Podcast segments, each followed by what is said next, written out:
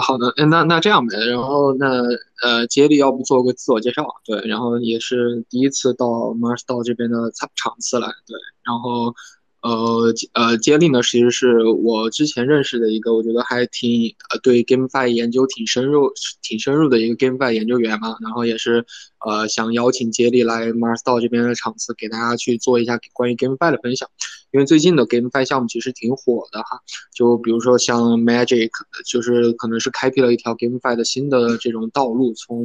Play to Earn 的模式，现在就这呃更多的像 Play to Own。On 的这种玩法在，对，也是想请 Jelly 来给我们，呃，可能详细的讲一下，就是 GameFi 的前世今生到底都是呃怎么玩的，然后现在的一些头部的 GameFi 项目是呃都在干嘛，然后未来的呃可能从投资人的视角，就是 GameFi 这个领域会怎么发展？对，呃，要不接力去做来做个自我介绍？嗯，哎，好呀，好呀，好，大家好啊，呃，因为。也是第一次来这个 Mars 道，也很感谢这个 JZL 的这个邀请。我自己是在一个一级机构，就是在一个 VC 看了一段时间的 GameFi，然后呃，这个领域其实也是非常有趣，并且呢，我认为它也是存在着未来很大的机会的。所以呢，对 GameFi 一直保持着持续的关注。呃，那我我自己。对于这个 GameFi 的研究，可能也是出于自己的一些视角啊，所以今天呢，可能也算是班门弄斧一下，来给大家做一个交流啊。好，大概是这样。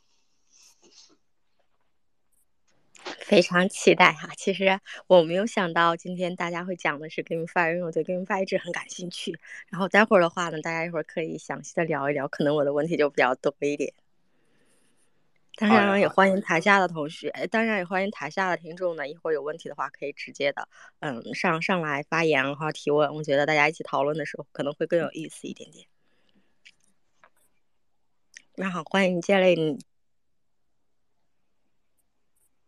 喂喂，主持人好像闭麦了，刚刚没有太听清。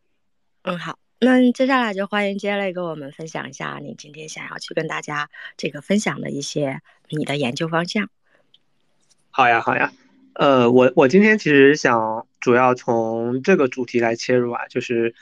呃，给大家先介绍一下这个炼油这个领域它的发展历史，然后我更多的会从目前头部的一些炼油，他们目前是什么样的状态，在做什么，来给大家做一个分享。那么，头部的炼油呢，可能我是以这个链上合约交互数据来。以此为做标准来做一个筛选的，就是说这个链上交互的量越大，啊，以此来排名，可能呃我们主要讲一讲前十名或者前二十名这些链游目前究竟都是什么样的类型的啊？他们这个呃游戏的品质如何？然后我们作为普通人能不能在其中呃发现一些机会呢？还有就是，呃，我们作为研做研究的时候，可能会比较关注的这个经济模型是怎么样的。最后呢，我们也可以聊一聊这个炼油它，啊，未来的发展趋势是什么样的？因为现在也有很多人，啊，我们也能看到很多的文章在说这个 GameFi 已死，或者也有很多人在唱衰 GameFi，但呃。下一个阶段，GameFi 它的趋势究竟会有哪些呢？这个我们最后会聊到这个。好，首先呢，我我可以先简单的给大家介绍一下这个 GameFi 这个领域究竟是呃怎么发展的，它的历史究竟是怎么样的。早期其实呃第一波 GameFi 真的是非常非常的粗暴简单。那个时候的 GameFi 啊，什么时候呢？大概可能就是一六一七年。那个时候就是以博彩类为主啊，最早的都是各种赌博游戏，把一些博彩盘给转移到区块链上，然后做一个非常简单的应用，而且那个阶段呢，它就是一个非常野蛮发展的阶段。其实，呃，我们会发现这些博彩类的游戏，它呃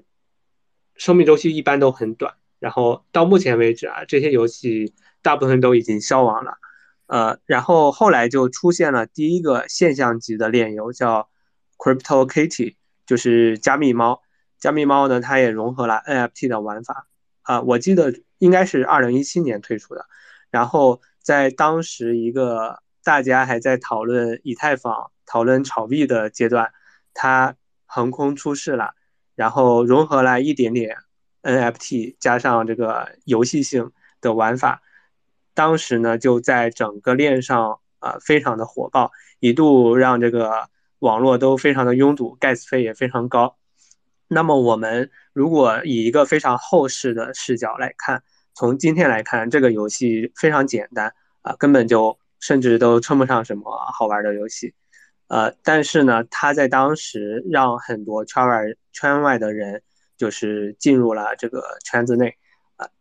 然后我们说到炼油的这个第一次真正破圈儿，也就是说什么时候真正的开启了 GameFi 一点零的时代，其实就是阿希尔。呃，阿希尔呢，他他这个开创了 GameFi 的这个双代币模型，然后基本上一直持续到现在，我们会看到还是仍然有非常多的项目，其实就是基于阿希尔的这个呃模型来做一些改编，甚至就是简单的模仿抄袭，所以这个经典呢，我们是不得不聊的。阿希尔呢，其实。呃，他这个游戏在二零一八年诞生的，然后他的这个创业的故事呢，呃，我们可以在 Space 刚开始的时候也给大家聊一聊，啊，稍微有趣的话题，就是它的创始人其实最早呢，应我记得应该是好像是越南的还是东南亚哪个国家的，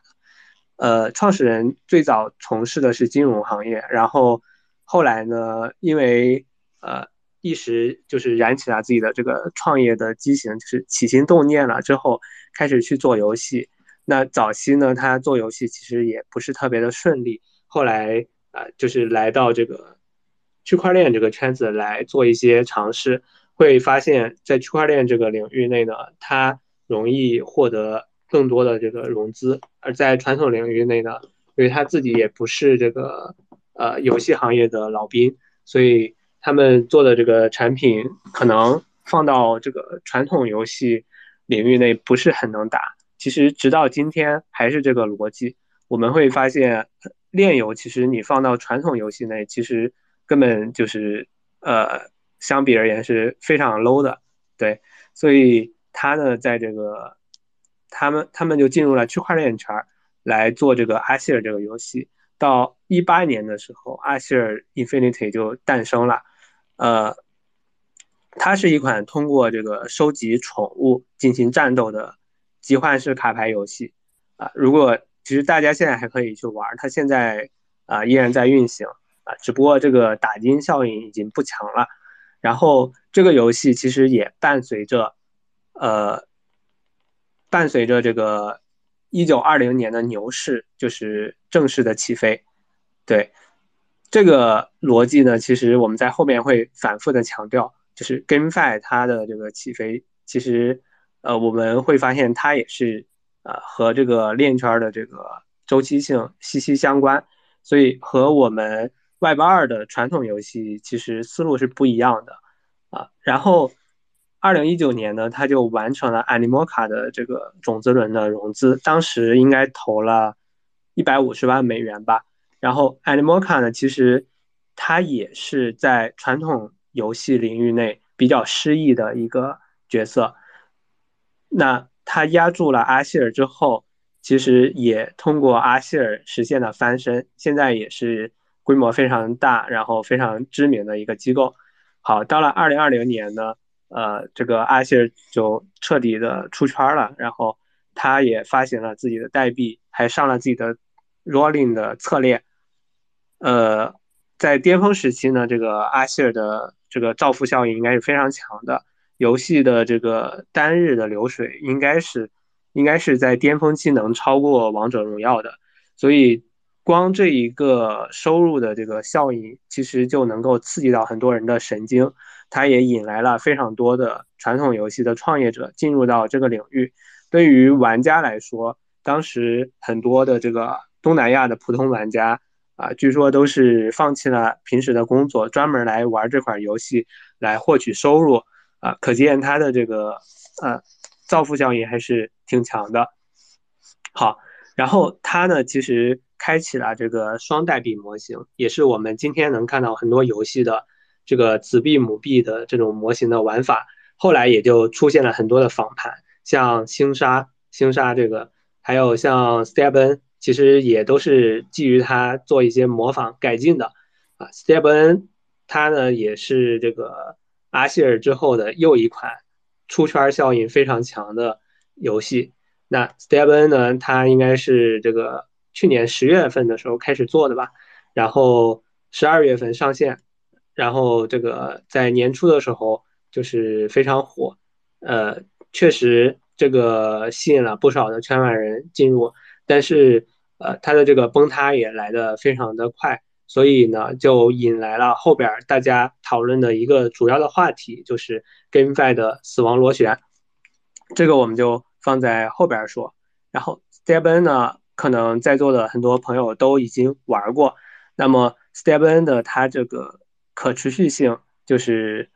呃我们在玩的时候需要考虑的一个问题。我们往往呢就会去计算一个游戏的这个投入产出比，然后我们在想在自己跑掉之前，这个游戏究竟能不能让我回本，甚至能够赚钱。所以这是普通玩家在玩这个炼油的一个基本的思路，那呃也是 Play to Earn 带给玩家的一这个基本的感受。好，那我们简单的谈了一下这个炼油的发展历史。其实我接下来呢就是想给大家讲一讲可能被大多数人忽略的其他的炼油，就是我们可能大部分人玩的都是这些很知名的炼油啊，他们造富效应比较强。其实现在链上的那些目前还在比较活跃的链游都在干嘛呢？好，首先呢，其实呃，我们先说一说近期比较火的这个 Bcon，Bcon 不知道大家玩过没有？这个就是应该是前两周比较火的这个呃 Treasure DAO 他们做的一个游戏。好，Bcon 的这个游戏它。其实为什么它突然火起来了呢？还有就是我们今天的这个主题 Magic 为什么半个月翻了五倍呢？其实就是跟这个游戏息息相关的。啊，如果大家去玩了这个链上的其他的游戏，你就会明白为什么 Bcon 它能够火，因为链上其他的游戏确实是非常的难玩，基本上没有太多可玩性而言，啊，具备可玩性的游戏不多。然后 Bcon 呢，我自己也去体验了一下，它这个打击感目前已经有点不错了。然后这个游戏能够让一部分玩家上头了，所以它比起早期游戏的那些比较比较 low 的那种质感、比较垃圾的打击感来看呢，就是已经有非常大的进步了。很多游戏炼油，我其实就是玩都不想玩，看都不想看的那种。好，然后这个游戏。它这个一出来之后，在我们现在这个熊市的阶段下，大家都没有什么事情可做的时候，啊，给了大家一个消遣的方式，哎，大家觉得这个游戏还挺不错的啊，玩玩还可以，然后可能还有这个呃获利的空间。它的这个创世的角色，我记得应该是四十美金吧，卖了大概，呃，上次我看数据好像是四万多份。所以这个游戏当时应该就卖了一百多万美元，啊，一百六十万美美金。然后整个游戏是一个像素风的《龙与地下城》的模式，它里边的玩法呢也非常的简单，就是你进去之后，你可以左键攻击近战，然后右键是蓄力，你可以按这个空格闪现，然后一共就两到三关，你把第一关通关了之后，就可以去开一个宝箱，第二关。通关了之后，你就去开一个更高级的宝箱，然后开出来里边的东西，呃，如果是这个你是免费的玩家，就是白色的那种，它不是 NFT，然后可以往上合并升级，比如说，呃，你打出来了蓝色的或者绿色的那种才是 NFT，呃，里边也有各种家园的装扮，你有一个自己的小房间，啊，可以去装扮床、凳子、地毯等等这之类的东西。然后，如果你是一个非常喜欢抽奖的玩家，那么你你就要去买一个角色，你去打一次，你去掉个宝箱，然后去开东西、开盲盒一样。它的第二关呢，相对要难一些，就是可能会把很多人给难住。所以这个游戏的核心就是付费买 NFT，然后交易逻辑为主。呃，这个游戏，呃，它是这个 Treasure DAO 在支持的。那 Treasure DAO 呢，它是，呃，这个这个道呢，它它是一群比较这个 Crypto Native 的人在做的。然后，呃，整个游其实 Treasure 道呢，它不只只不只会推出这一款游戏，包括这个 Beacon 呢，它现在其实没有做完。这个就是我们要说的链游。它相对传统游戏的呃一个不同的点，就是我们去看传统游戏，一个团队他如果要做一款游戏的话，他首先呢，呃，他要立项，然后呃，他要拿出一点 demo 来，去拿一笔钱，把这个游戏做出来之后才能去发布。而 Web 三的游戏不一样啊，Web 三的游戏它就是边做边发布的啊，可能我第一个副本我把它做出来了，我就开始发 NFT 了。甚至我游戏还没有做出来，我就去发 NFT 去筹钱了啊！像我看到了很多的游戏，它其实游戏并没有上线，也没有做出来，可能发 NFT 就已经卖了呃百上百万美金、几百万美金。对，所以这也是一种呃 Web 三游戏筹资的方式，相对 Web 二游戏而言是一个也是一个巨大的革新。所以这个 b c o n 呢，它应该接下来还会推出新的副本。呃，目前只是它的第一个玩法，然后啊，Treasure DAO 呢，它也不只是会支持这一款游戏，呃，其实 Treasure DAO 呢，它推出了很多个游戏，呃，只不过目前这个 Beacon 呢，它算是其中一个跑出来的游戏，然后呃，Treasure DAO 呢，应该是应该是去年八月份出来的吧，然后它呃，它当时就是它很多项目都是基于这个。Magic B 来支持的，呃，整个币就是在整个它支持的生态内都是互通的，所以呢，呃，我们就会，呃，接下来就会发现这个 Bicon 它的游戏的火爆就能够和这个 Magic 其实是挂钩上的。那 Bicon 呢火爆加上这个 Magic 上了币安，那么也就推动了这个 Magic 的币价的上涨。大家，呃，很多游戏其实。呃，都是基于这个 Treasure DAO 开发的，它就其实变成了一个类似于 Web 三任天堂的概念，也就是代码层、游戏层有互操作性，大家的内容可以共享啊。像任天堂系列中的那些 IP 呢，就是大家可以共享嘛。所以 Treasure 道里边呢，就是大家的这个呃，大家都可以发自己的币在的游戏，但是大家的币呢，也都会被 Magic 代币去捕获价值。游戏本身呢，也可以去与 Magic 币来挂钩，所以呢，它最后就变成了一个去中心化的游戏发布平台。那它做的其他的游戏，其实目前没有太大的声量。我记得，呃，Bcon 之后呢，它又推出了一个游戏，也发了不少的软文，呃，但是没有 Bcon 那么火。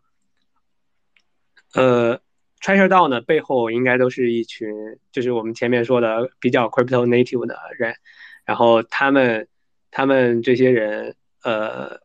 应该是对这个链圈儿，就是一些比较老的 OG，应该关系都维护的比较好，所以呢，呃，他们的游戏我觉得是比较值得关注的，就是很容易在整个区块链的圈子社区里边火起来，所以。呃，它相对一些 Web Web Two 进入 Web 三的游戏团队而言，主要的优势是体现在这里。但是他们呃，跟传统的传统的手游的社区的玩家去触达的那那方面呢，可能并没有显著的优势吧。好，然后呃，这是比卡，然后其实现在也有其他的炼游啊啊，然后我我可以给大家讲一讲这个目前。链上比较火的一些游戏，也不是说比较火吧，其实也不火，只是目前整个 GameFi 这个领域都不太火，已经非常冷了。呃，目前在这种非常冷的背景下，依然排在前列的游戏，他们究竟是做啥的？呃，我们去看整个前二十的游戏，大部分的游戏它的类型，我觉得可以分为几类吧。第一类是。呃融合了这个 DeFi 挖矿玩法的游戏，呃，然后他们往往会以两两种呃背景为它的这个游戏的故事线。第一种呢，就是我套上一个太空的玩法，或者一个星球的壳子，啊，声称我这是一个啊太空挖矿游戏，或者说星球大战游戏。它本质上就是，呃，你进入这个游戏之后，然后你去购买一个资产，然后你去质押你的资产啊，然后开始挖矿，就是大概都是这样的玩法。典型的代表就是这个 Annual Words，还有呃还有其他的挖矿游戏，比如说 DeFi Kingdom，这也是以前很火的。然后还有这个一一个叫呃 Nine。好像好像是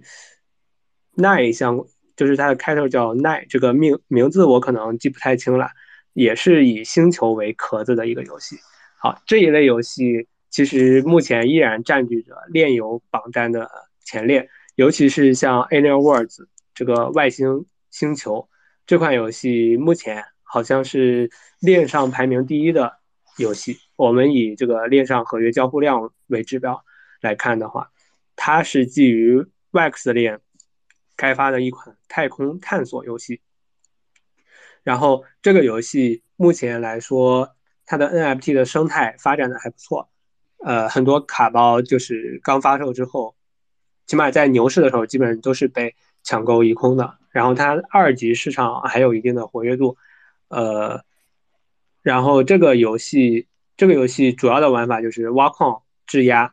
玩法，然后它往往会呃把它以星球的故事背景打造出各种各样的活动或者副本，让你去啊获得一点点游戏感，从而去获取它的 NFT 或者去获取这个代币的激励，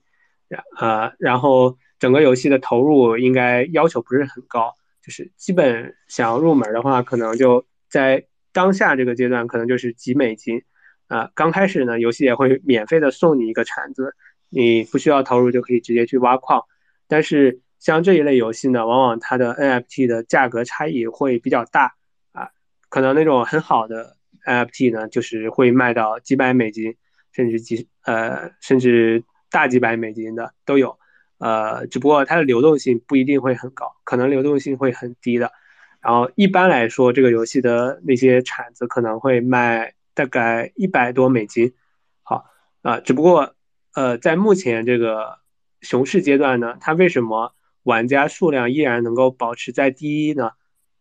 其实呃，大部分应该都是这个机器人的账户，都是一些脚本在跑啊，也就是一些科学家在利用各种啊工具来获取一些这个威力啊。到了牛市的时候呢，它的这个造福效应应该会稍微更强一些。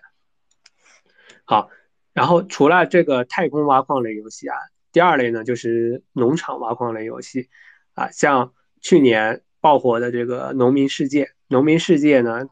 它这款游戏啊，其实我我我觉得就是本质上和这个太空挖矿游戏其实都是一类的啊，都是这种计算投入产出比的挖矿游戏，只不过套上了不同的故事、不同的壳子。啊，农民世界呢，在去年的时候啊，它它这个造富效应也是一款特别强的游戏，然后它的玩法其实也是很简单，游戏内呢就有大概三种资源：金、金子、木头、食物，然后对应的是三种 token，它开发出来三代币模型，也就是你要先去获取道具 NFT，然后呢围绕着这三种资源。去挖各种资源，然后去投入各种资源，然后计算一个投入产出比。只不过它由于建立了这个三种循环，导致整个游戏的这个计算起来相对要复杂麻烦一些啊。就是你可以在里边挖矿，你也可以在里边养一些这个牛啊，养一些鸡啊，然后可以去建造牛棚、鸡舍，去栽培食物等等。所以呢，他把这个游戏的玩法给变得更复杂了一些。你像 Stephen 呢，就我可能就是买一个跑鞋，我去计算一下投入产出比就行了。而这种农场类游戏，就是把这种把这种投入产出的循环变得更多，让游戏变得更复杂起来。所以呢，一定程度上呢，可能会让这个游戏这这个周期相对变长一些，就是大家可能这个玩家进去了的行为都不太一样，然后大家的这个计算起来也比较复杂，很多人都算不清的。好，然后为 Farmers World 呢，它爆火了之后，就有一堆游戏来模仿它，然后也有一些游戏通过这个模仿。Farmer 农民世界，呃，也进入了这个炼油的前二十，啊，比如比如说这个，呃，我前不久看到的一款游戏，叫这个 Sunflower Land，它这个它这个游戏呢，其实就是模仿这个 Farmers World 啊，可能它团队不是不一定是模仿，我我觉得两款游戏差不多，它比这个 Farmers World 呢就更简单一些啊，简单在哪儿呢？就是。农民世界呢，它建立的是三种循环，而这这个 Sunflower Land 呢，它是更简单的一些，它里边就两种循环，你可能就是我就是种菜，然后经营农场，就然后这个养宠物，就这样的一个循环，然后让我的农场不断的扩张，也就是你需要进去先去买 NFT，然后呢去呃。去种种菜啊，然后获取更多的资源，然后从而呢进一步的反哺，让你去，然后你可以去买更多的 NFT，去买更多的土地，让你的农场变得越来越大，就这样建立一套正向的循环。好，那这款游戏呢，由于它的设计比农民世界更简单一些，所以我会发现可能它的死亡循环来得更早一些。啊，现在其实也是比较凉了，也没有太多的造福效应。好，这是挖矿类游戏啊，还有一些游戏就更简单粗暴了，它可能就是 NFT 挖矿，呃，我我直接买 NFT，然后就质押进去，质押进去，然后让它自己产生收益，或者我我直接就啊买它的代币，然后就质押进去，就是这种游戏啊也是存在的，也是存在的，而且呢在链上排名前二十中还不少。好。那这一类呢，都是挖矿类游戏啊。然后，呃，第二类呢，我们会发现出现了一些具有一定的可玩性的游戏，比如说卡牌类的炼油啊。卡牌类的炼油典型的代表就是这个一一款叫 Splinter Lands 的游戏。这款游戏啊，据称是要做一款模仿这个炉石传说的，也就是链上的炉石传说。然后它。呃，我们如果放到这个与传统游戏对比而言呢，它就是一款简单的，呃，也不能说简单的，就是一款比较粗糙的呃这个卡牌对战游戏。然后这款游戏其实目前在链上排名也是前几名的。这款游戏，呃，它相对我们前面说的 DeFi 挖矿游戏而言，你会发现，如果你作为一个玩家进去玩这种炼油的话，你需要去买卡。然后呢，这种游戏它的卡的数量是非常多的，组你需要去组一个卡组啊。如果大家玩过炉石传说的话，应该会知道你需要去组各种各样的卡组，然后去击败你的对手嘛。你组的卡组不一样，然后你可能在游戏中的表现也不一样，呃，所以这种项目方就会推出各种各样的卡组，然后你不同的卡牌呢，这个价格也不一样。在二级市场上呢，它也可以自由的租赁、自由的出售，价格也都不一样。所以你究竟要投入多少钱去买卡呢？然后你投入多少钱买卡能够战胜对方呢？这些都基本上很难算得出来。所以这种游戏一般来说，玩家其实他的那个打金的那种目的性可能就会弱很多。大家因为算不清自己什么时候回本，也算不清自己什么时候。啊，应该投入多少？所以这款游这种游戏，相比挖矿类游戏而言，它的这个玩家的这个 formal 的情绪要弱一些啊。同时呢，它的死亡螺旋的问题相对就轻一些，大家一般不会在某一个时刻就继续的抛售。呃，这一类游戏相对而言，它的复杂性也高一些，所以往往呢，它还是有一批真实的玩家在玩的。像 Splinter Lands 呢，它啊，还会举办一些线下的比赛。可见呢，有一些玩家啊，确实是买了他的很多的卡牌，然后去真正的进产生一些游戏的行为的。所以我觉得这一类游戏相对传统的那些游戏而言，它它是有一些进步的。所以呃，基于此呢，也有一些同类的竞品在链上，它的这个排名还不错。然后就是像阿希尔的这样的这个。呃，集换式卡牌对战游戏，也就是你你买一些宠物，然后它可能有一些繁殖的玩法，啊，有一些是开盲盒的玩法，然后去对战，好，然后呃，这是卡牌类的游戏，还有第三第三类，还有就是呃土地类的游戏吧，或者说呃像或者说概念，我们把它扩充的更大一些，就是扩充到元宇宙的范围。像 Sandbox 啊这种这一类呢，有一款比较经典的游戏是 Upland。Upland 是美国的一个团队做的游戏，它呢就是套上了房地产的叙事，啊，它在游戏中映射的是美国的地图，大家进来呢可以去购买游戏中的房产，呃，这个房产呢它可以映射到这个美国的地图上，所以。大家就会在里边去购买各各个地的这个房产，然后呢放到二级市场上去出售，所以这就是一种典型的这个啊买土地卖土地的这种玩法。好，然后呃第四类呢就游戏就是有一些休闲类的小游戏，像我们刚刚给大家讲的这个 Beacon 类，我我觉得它算是一种休闲类的小游戏。还有一些就是打扑克了，扑克牌。当然，呃，这个扑克牌游戏一般来说可能不是我们国内大家常玩的这个这种斗地主、炸金花的玩法，可能是一些老外的比较稀奇古怪的玩法，它能排到这个前前二十，可能也是因为它的玩家以外国玩家为主的原因，他们老外玩的这个扑克牌的玩法。相对国内而言，我觉得要无聊，要无聊一些，啊，比如说有一些就是接龙啊，有一些就是这个，呃，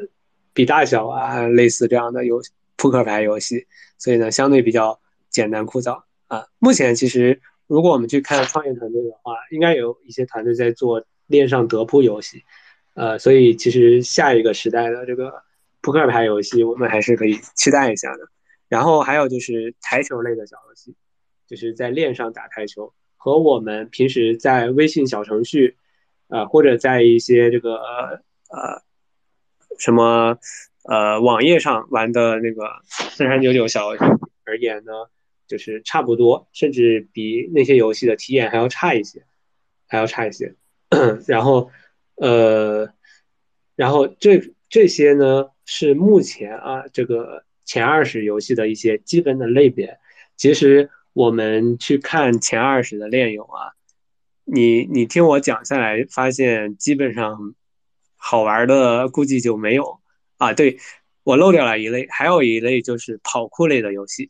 这个跑酷类的游戏有一个叫呃 Benji Bananas 的游戏，它是传统游戏链改的啊。这个游戏稍微还是有点可玩性的，大家可以去体验一下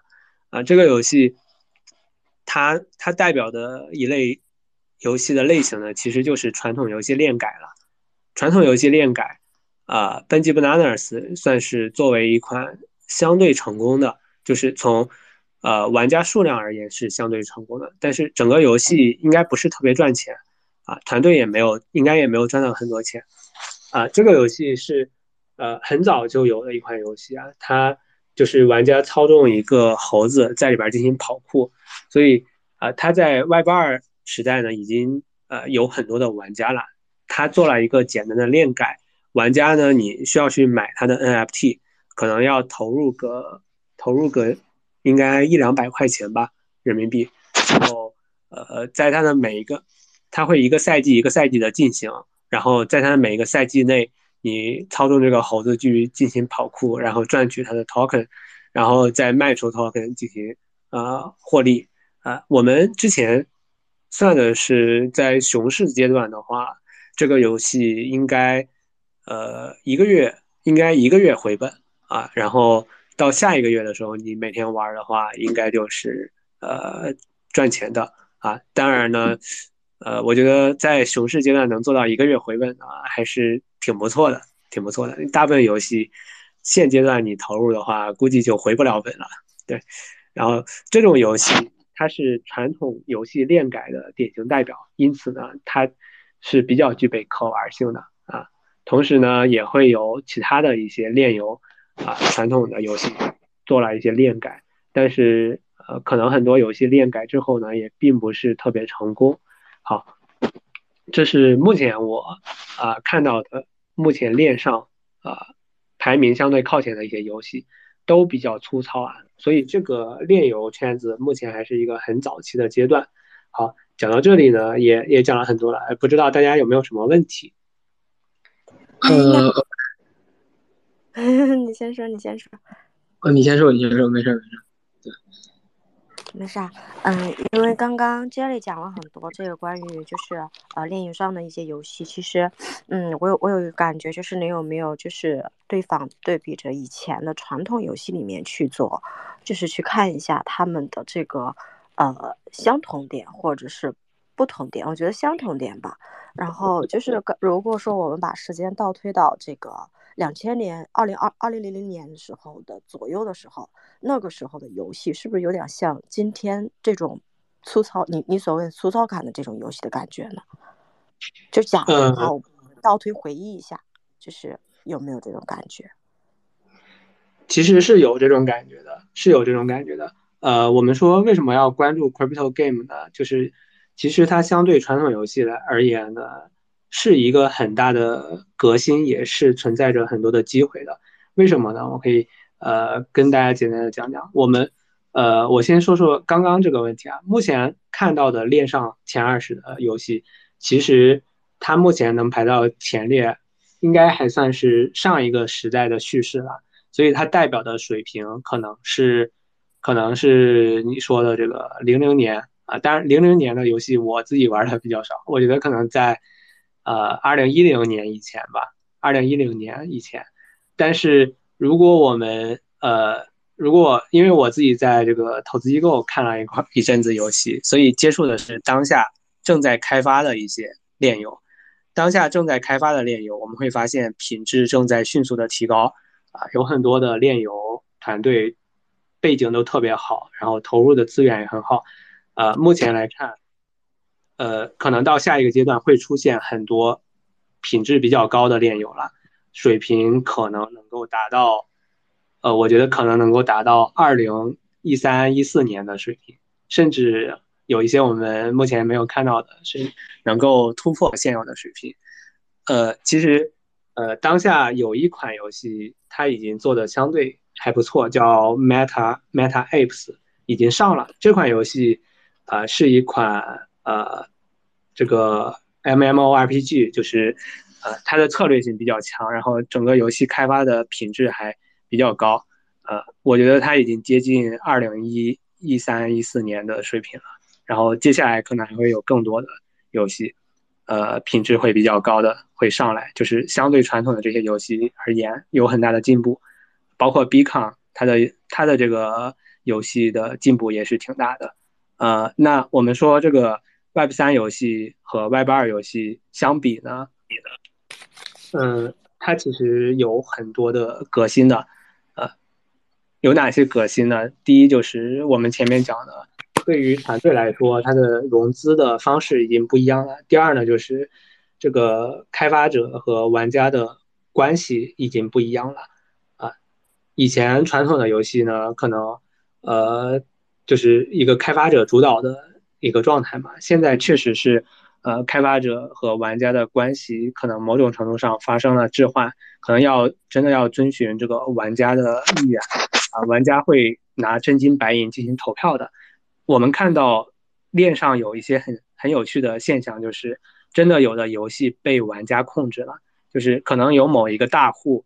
他非常有钱，他直接花了上百万，直接把这个游戏的大部分的代币给买下来了。呃，跟呃，然后他的一举一动真的就会影响整个游戏的发展。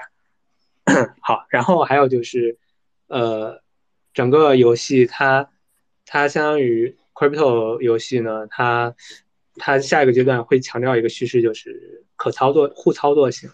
啊，也就是各个游戏之间它可能会在这个互通性上进一步的提高啊，可能我在这个游戏中的某某一部分资产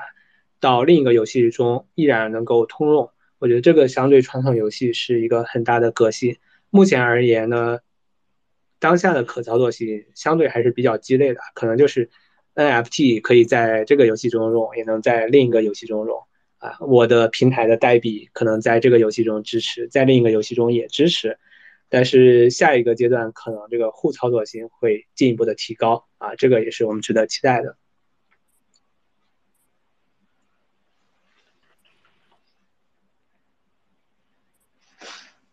OK，好呀，好呀。哎，我我这里其实也有两个问题哈，这里就是第一个问题是，呃，我会我你刚刚其实讲了很多游戏，就是但我理解其实现在的游戏的阶段是不是说就是现在更多的只是把它的资产进行上链，而不是说像理解的那种炼游，就是把整体的玩法都都完全上链。你觉得这两这两这两两类有什么很明显的区别吗？对，现在大部分游戏就是资产上链，资产上链，它的玩法并没有上链。这个其实还是受限于当前的基础设施。我们这个呃基础设施还没有打牢。如果你把整个游戏所有的内容、所有的玩法都上链的话，应该会严重的影响玩家的体验的。操作的 gas 费很高，然后也非常的慢啊，所以它。呃，很难支撑起一个相对复杂的游戏逻辑。现在更多的就是把一些这个游戏的资产、NFT 道具，还有关键的数据进行了上链。啊，有一些游戏的做法，有一些相对复杂的游戏的做法，目前是这样做的：它是先让你在链下去玩这个游戏，然后呢，在呃，在过，它会在一个固定的周期内，让你把游戏的数据进行啊。上传就是要么是它在游戏内通过一个机制让它自动的上传啊，或者就是我们前面讲的，就是简单的资产的上链，然后完全的链上游戏现在也有，但是很少很少啊，很少。然后呃，目前还不是一个主流的阶段，我觉得这个还是受限于基础设施吧，基础设施还有很多有待完善的，比如说呃，首先这个钱包的问题就。是入门的一个基础设施，然后链的问题，链的问题。虽然现在有一些专门针对游戏的攻略，呃，比如说 Wax 啊，还有一些游戏它会专门做一条自己的侧链，像阿希尔他做了一个 Rolling 链，像我刚刚说的那个 Meta Apps，它也做了一个自己的链，就是相对复杂的游戏或者团队相对有野心的游戏。他都会做一个，呃，他可能会做一个自己的策略，然后，但总体而言呢，目前的链还是难以支撑整个游戏上链的。然后像，呃，还有就是，比如说它这个，呃，盖斯位的问题啊，这些包括扩展性的这些问题啊，都没有很好的得到解决，所以可能还是。为时尚早吧，我觉得。哎，那你觉得像如果把玩法完全上链这种，呃，就是这个做法它的意义是什么呢？就就我理解，感觉这个做法意义就是说，呃，能够更可信嘛，就的就是我我的呃游戏的 GM 我不会在背后再操纵我嘛。但除了这一点，还有一些别的意义意义在吗？呃，我我我个人觉得，呃。可能是更适合 crypto native 的，确实是可更可信的。然后，完全的链上游戏相对而言，我觉得我个人觉得可能，呃，可能它会并没有太多的其他方面的意义。对，可能会更加具备去中心啊、免许可、可组合、互操作的这些优点吧。然后，在其他方面可能没有更多新的方面了。对。OK，了解。呃，然后我还有一个问题是说，呃，因为因为我个人更关，我我不是一个很 OK，你说啊，比如说，呃，如果它是完全链上的话，它整个状态都存储在链上，它的逻辑执行也在链上的话，呃，其实这比较适合下一个阶段的叙事，就是呃互操作性、可组合性，就像 DeFi 一样，呃各种积木搭起来啊，各种互操作性、互通性做起来。但是这个目前好像阶段确实比较远。OK，了解。呃，我觉得我还还有还有一个问题是，其实我我我个人不是一个很呃很呃很热衷于游戏的人，但是我所以，我其实更关心的是不是单一游戏，而是更想说，像呃 crypto game 就一个火的 crypto game 背后能带来的东西，比如说像 CS:GO 呃背后做好了过后呢，我能做成做成 Steam。或者说我把这个游戏整个游戏生态我做好了过后，我可以把它做成一个类似于交易游戏道具的 OpenSea。你觉得现在的就你看的，你刚刚说的前二十类的游戏，有没有哪个游戏它可能是成成为未来就能够引出未来的这种像 Steam，或者说是像一个游戏游戏类的 OpenSea 啊？呃，这个这个问题我觉得也特别好，就是我们我们的机构其实看到了。特别多的团队在做 OpenSea 这样的事情，或者说他想要做一个游戏平台，想要做一个 Web 三版的 Steam，呃，但但还是我说的，我觉得 Crypto Game 和呃传统的游戏的逻辑不太一样，因为如果你去看整个 GameFi 的市值，你会发现它和呃我们说的大小盘的市值是高度相关的。当比特币、以太坊的市值变得很高的时候，呃，这个 GameFi 的那个市值的曲线也会很高。当比特币、以太坊的市值低的时候，它也很低。所以它是一个具有周期性的东西。呃，然后目前就是一旦到了熊市的时候，可能你会发现整个熊市内基本上没什么游戏，游戏很冷，然后很多游戏也死了。所以，呃，我们。我们如果做一个 Web 三版的这样的平台，尤其是在熊市阶段，就会发现面临一个很大的问题：产子比比这个金子还要多啊，做工具的比比这个淘金的人还要多，就会陷入这样一个尴尬的境地。做出来一个平台，并没有游戏啊，甚至很难说，更不用说有什么好玩的游戏了，可能连连一个连游戏的数量都不够，所以呢。这是他面临的一个尴尬的境地。那到了熊市的时候呢，他可能又会起来。目前而言呢，我自己比较看好的就是，呃，像 Beacon 这样的形式吧。它它可能不是说我上来就要做一个平台，或者我上来就要做一个 Open C，因为这个行业确实有很强的周期性。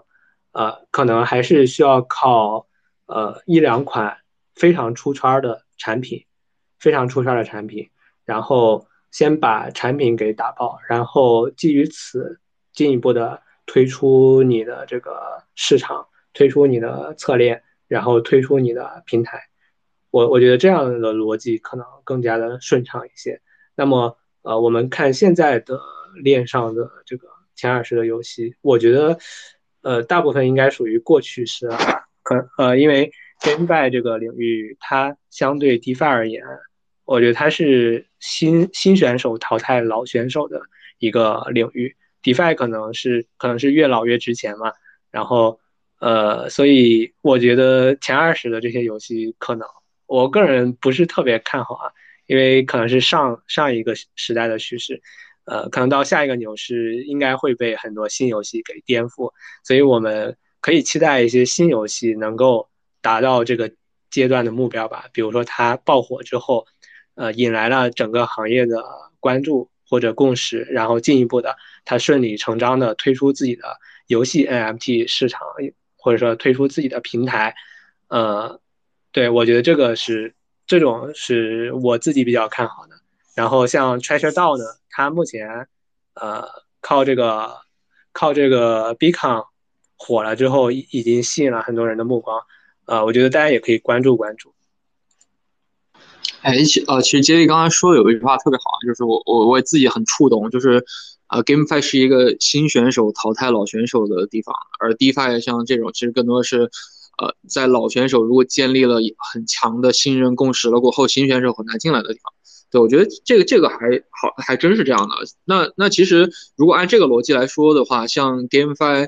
呃，那我永远都会有新的，呃，就是可能有后有更好的后浪在的话，那我就其实就是是一个永远就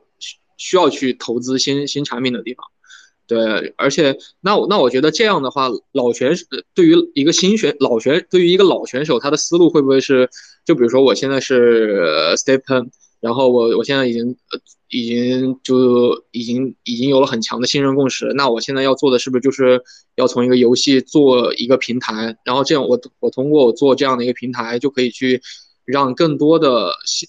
新选手进入我这个平台，那我呃就能够保证我的经久不衰。不然的话，如果有不不断的有一个一些新游戏的出来，那我其实我迟早都会被拍死在沙滩上，是会是这样的一个逻辑吗？对。对我，我其实是比较同意的，因为，呃，GameFi 呢，它它说到底还是游戏嘛，然后它是一种流量型的产品。如果我们去看传统的游戏来，呃，游戏产品的话，你去看那些呃能够和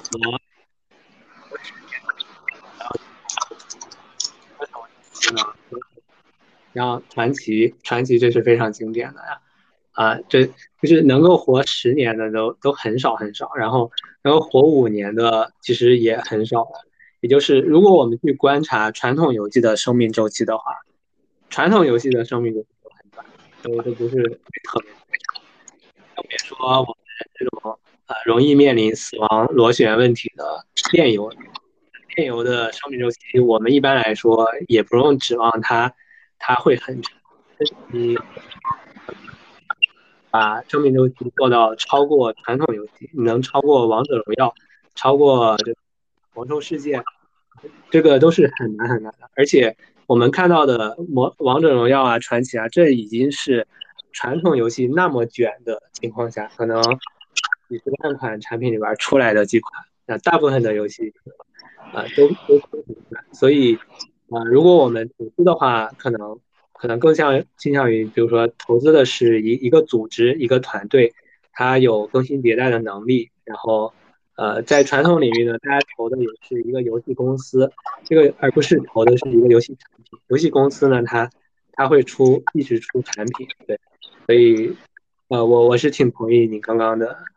说法的。嗯嗯，哎，我看主持人在举手，对，看一下主持人那边有问题啊。嗯，接下来我想问一下，就是我我在想一个问题，就是那如果像传统的公司，就像腾讯和字节，如果进来的话，他们。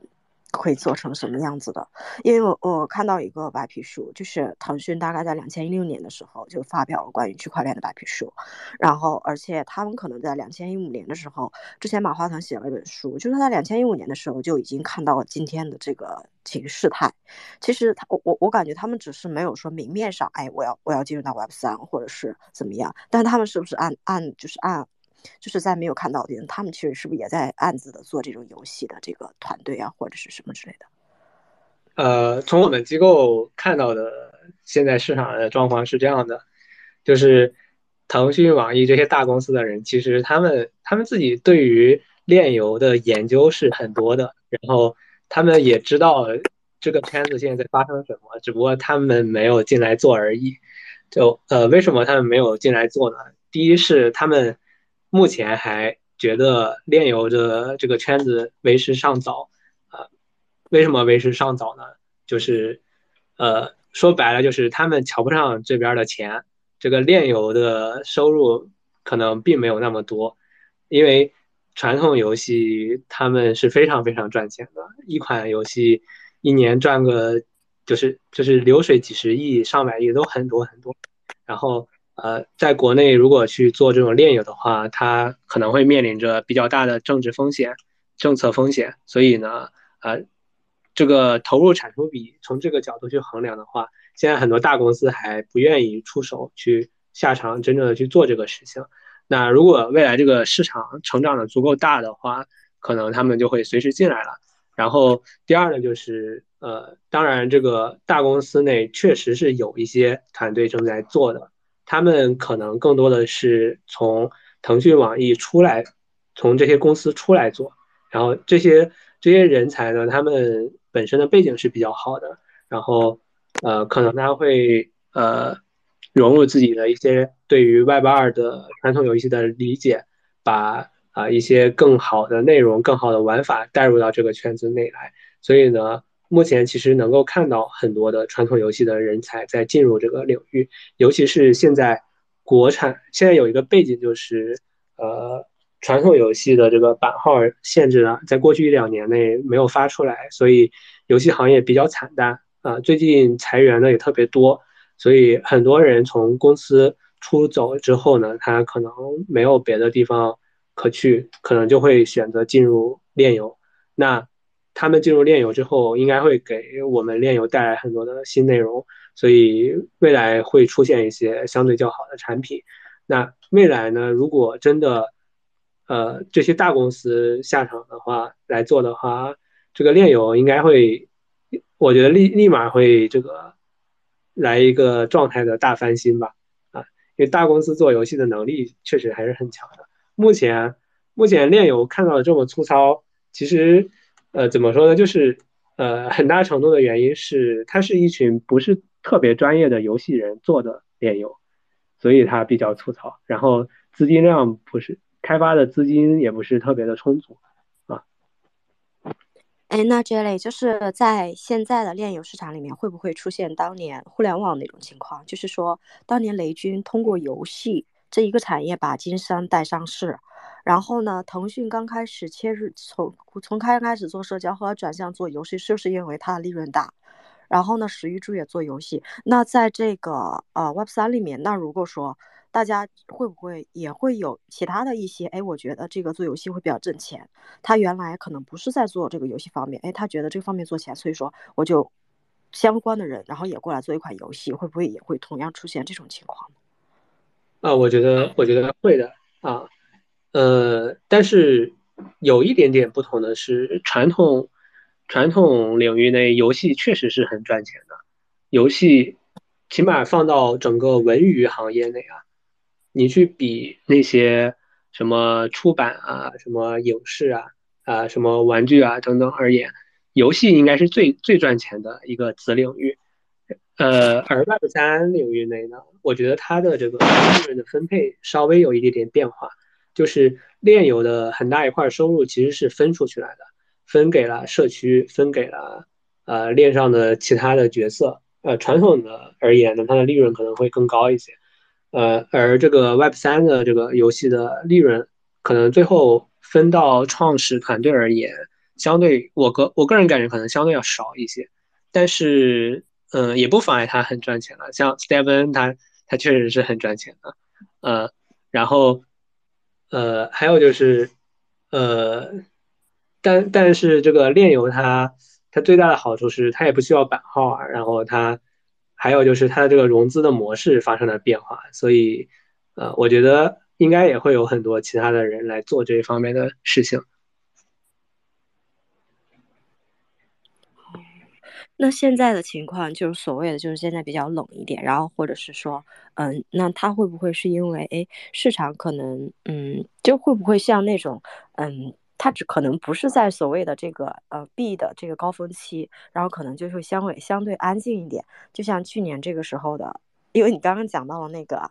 嗯，Sand 嗯 Sandbox，然后我当时的时候就就抄抄底嘛，就也不是抄底，就是蹭热点的时候买了它，然后就是后来还比较好的收益。那像这种好的这种游戏的话，它是不是呃也是有规律可循的？就是对现在嗯。啊，你讲，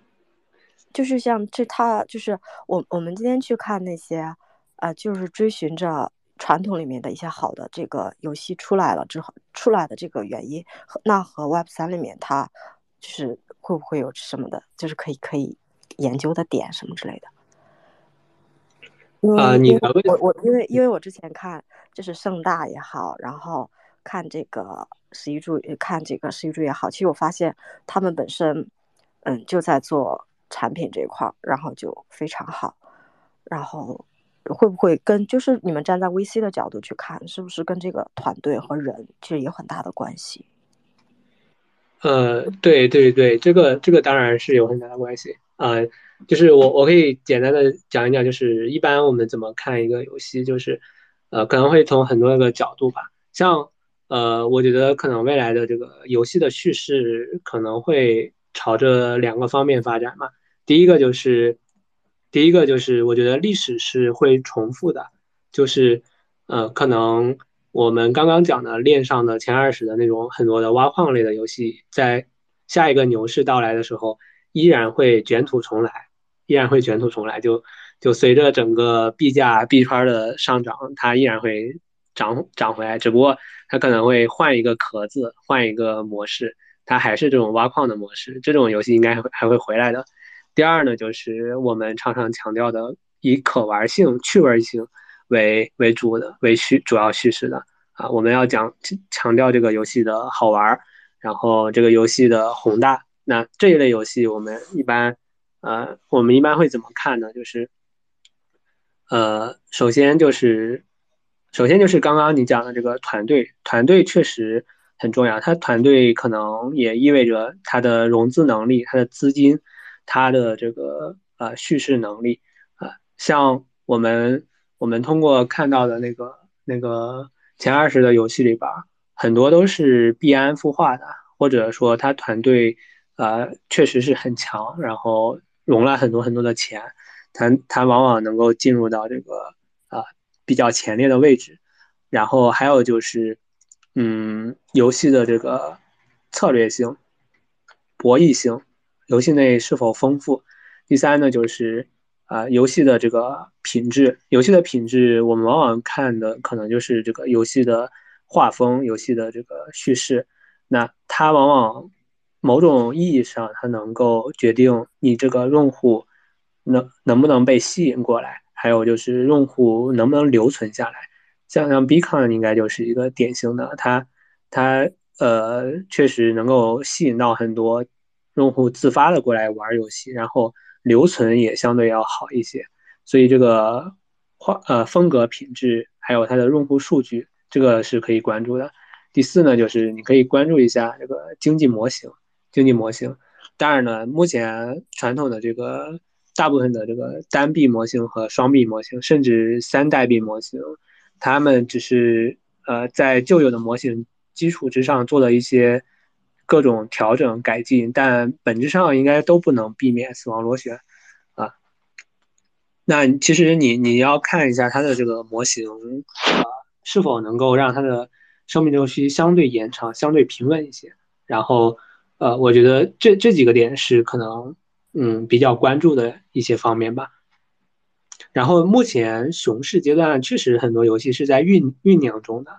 大家是可以去关注一些。新游戏的，然后可能会到明年，大部分游戏可能都是明年下半年会上啊，或者甚至到甚至到后年上，然后可以在这个阶段去提前关注关注。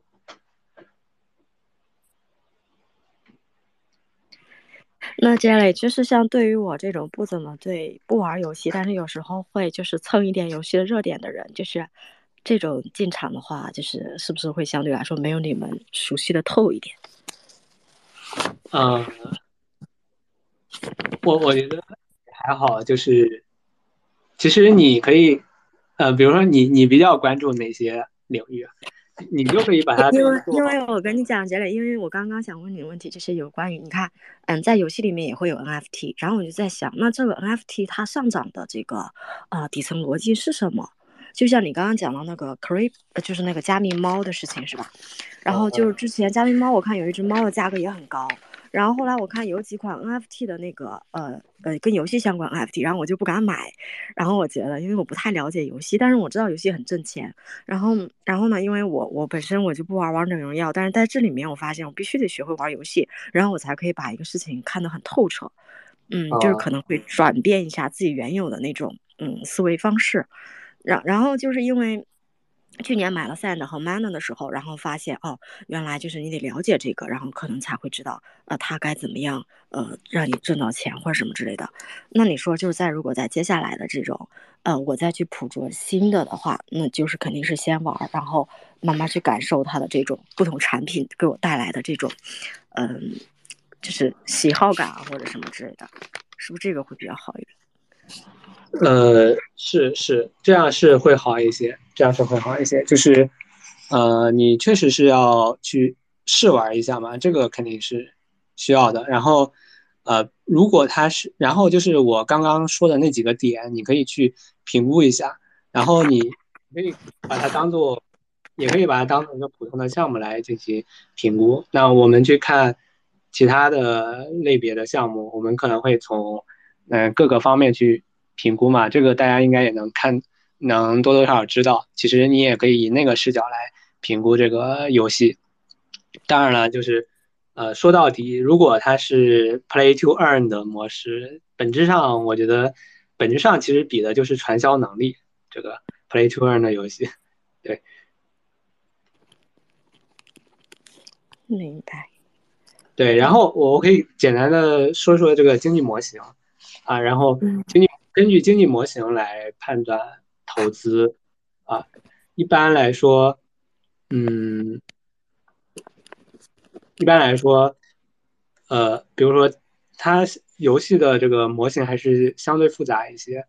如果是单币模型的话，它就会分为你你是金本位进还是金本位还是币本位。那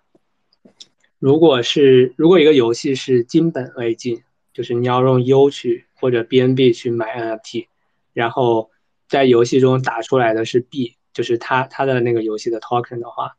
啊，这种是大部分的 DeFi 的游戏，它一般而言呢，就是呃入入场的门槛是固定的嘛，因为用 U 来计价，然后你在游戏中获得的收益是随着它那个游戏的币价而波动的，所以这种游戏往往啊它。它这个初期的涨幅比较高，然后生命周期比较短，那一般就是一旦价格下降的趋势一出现了，你就要坚决的去卖掉啊，不要幻想它未来还会还会涨，还会长期变得有多多高。然后第二种模式就是金本位进、金本位出的，就是你买 NFT 用的是 U，它这个入场的门槛也是固定的，然后你每天打出来的收益。也是以 U 来计价的，也是固定的。那这种一般来说回本周期相对比较稳定，收入比较稳定，它往往不那么容易暴涨暴跌，它生命周期要长一些。这种游戏可以稍微的囤一些，囤一些。如果然后你就要去看那个新人进进入的速度，你可以去观察社区。如果新人进入速度明显减慢的时候，你就你就把它卖掉，就挖题卖就行了。就不要去长期囤了，然后第三种，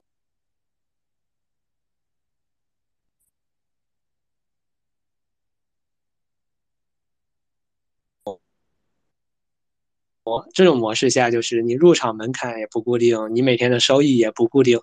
那这种这种游戏一般好多这个土狗盘子都是这样的，它很多很多想要有想要一夜暴富的盘子项目，它很多。暴跌，生命周期很短，所以，所以呢，这种游戏风险比较大。你需要，你可以去，呃，判断清楚这个项目方有没有不断拉新的能力。如果他没有拉新的能力，就立刻立刻出局。啊，然后这是单代币模型，单代币模型一般这几种吧。双代币模型，双代币模型像一种是阿希尔的那种繁殖消耗型的，就是。我买两个 NFT，然后两个 NFT 可以可以繁衍生一个 NFT，然后它有子币模型和母币模型，你你就需要去看它这个项目它主要的，你你需要去看一下这个经济模型中币的消耗场景，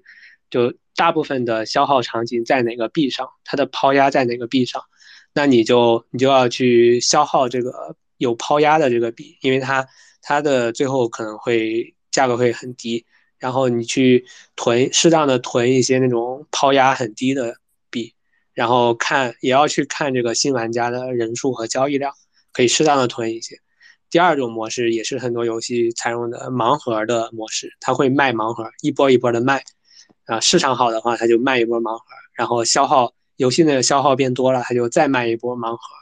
然后呃这一类呢其实。嗯，主要要看二级市场的这个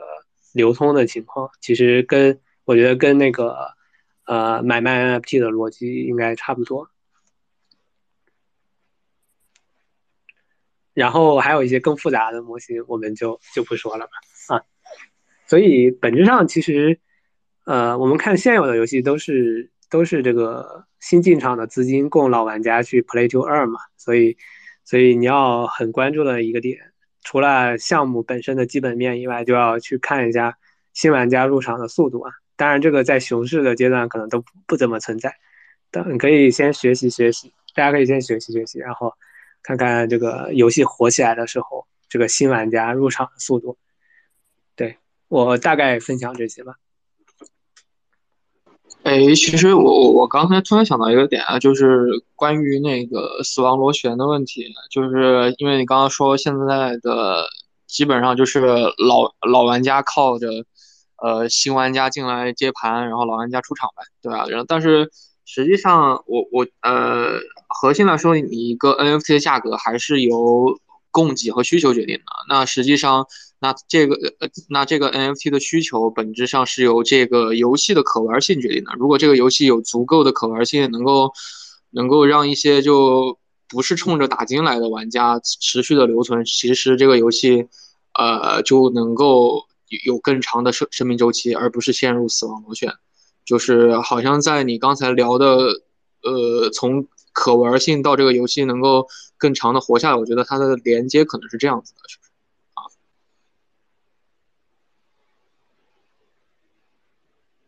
这种可玩性是不是还没有完全的，就是找到？呃，因为是，或者是说，可不可以理解为，因为是前期就是各方面不成熟，然后大家本身在这里面就可能想挣个快钱，然后就会导致这个产品。没有那种非常好的持续性啊，会不会有这种情况存在的？哎，喂，刚刚刚刚我好像没太听清，好像信号不太好吧？是能能再重复一下问题吗？哦，就是刚刚那个呃呃呃，就是那个 relander，其实是刚刚他讲到那个可玩性嘛，是不是跟那个供供给和需求这一块儿？然后我刚顺着他的问题会想到，就是那这个可玩性是不是因为跟这个市场上刚开始是新兴，然后大家就是可能就进来有很多人为了哎想挣一波快钱，然后就后来再出去，会不会跟这个心理有关？然后导致他这个可玩性的这个啊就没有说好好的去让一个产品有持续性的这个嗯效效应在里面。呃。我觉得，我觉得可能不是因为他玩家有这种心理导致游戏没有可玩性，可能是可能是反过来的。我倾向于是游戏的产品决定了你的玩家的心理。比如说，我玩家上来面临的就是一个 Stephen 这样的呃买鞋子然后算回本周期的游戏，那我自然我的心理就是这样子的，我不会期待他。这个游戏给我带来什么样的可玩性？那如果这个游戏上来就是一个挖矿 NFT 挖矿游戏，我我我本身我的行为就是挖矿，呃，而而这个游戏如果设计的本身就是一个呃让你来玩的游戏，可能我的玩家的行为跟挖矿的行为就有所区分了啊。比如说，比如说这是一个跑酷类的游戏，或者这是一个卡牌的游戏。我可能作为一个普通玩家，就真的会去里边尝试一下操纵这个玩操纵游戏角色进行跑酷，操纵啊组卡牌来进行对战。啊，包括那个前不久火的那个 Beacon 啊，大家也确实去啊闯关了，去打打那个游戏。啊，其实它的那个赚钱效益也不是很强啊，但是大家也在玩，所以我觉得应该是产品产品的模式来。决定的玩家的心理吧。然后为什么大家会强调可玩性呢？就是因为这个逻辑可能是，呃，可玩性让这个游戏的这个持续周期可能会更长一些，甚至会让大，呃，让大家由原来的投资行为转变成真正的消费行为。大家会真的在游戏中进行一些消费啊，会主动的去购买一些东西。啊，所以它会比较接近传统游戏了。那传统的以前的炼油都是投资行为，那可能会呃到某一个时间点上，它就缺乏外向外部的现金流进来，就会导致它呃面临死亡螺旋，整个经济就会崩塌。所以这个这个逻辑可能是这样的啊，本质上就是大家想要让这个游戏产生一些正向的外部的现金流。对，我觉得总总的来说还是，就是我们在如果要投资一个，就从散户的角度要投资一个 GameFi 项目的话，那就首先需要判断这个游戏的类型嘛。对，如果它是一个投资投资行为的这个游戏，那就大概率是个庞氏呗。那我们就，呃，早早的离场，对吧？就早进早出，对吧？然后那如果是一个消费行为的游戏，那代表它可能更多的，就尤其是判断它是一个很高质量的一个，呃，有很高质量的，然后。呃，可玩性很强的这种消费行为的游戏，那其实就可以呃长期的在在厂里面，然后去去打金啊什么的，这种其实它有更长的生命周期嘛。对，我觉得我觉得从从这个角度判断还挺好的。嗯，没错没错，对。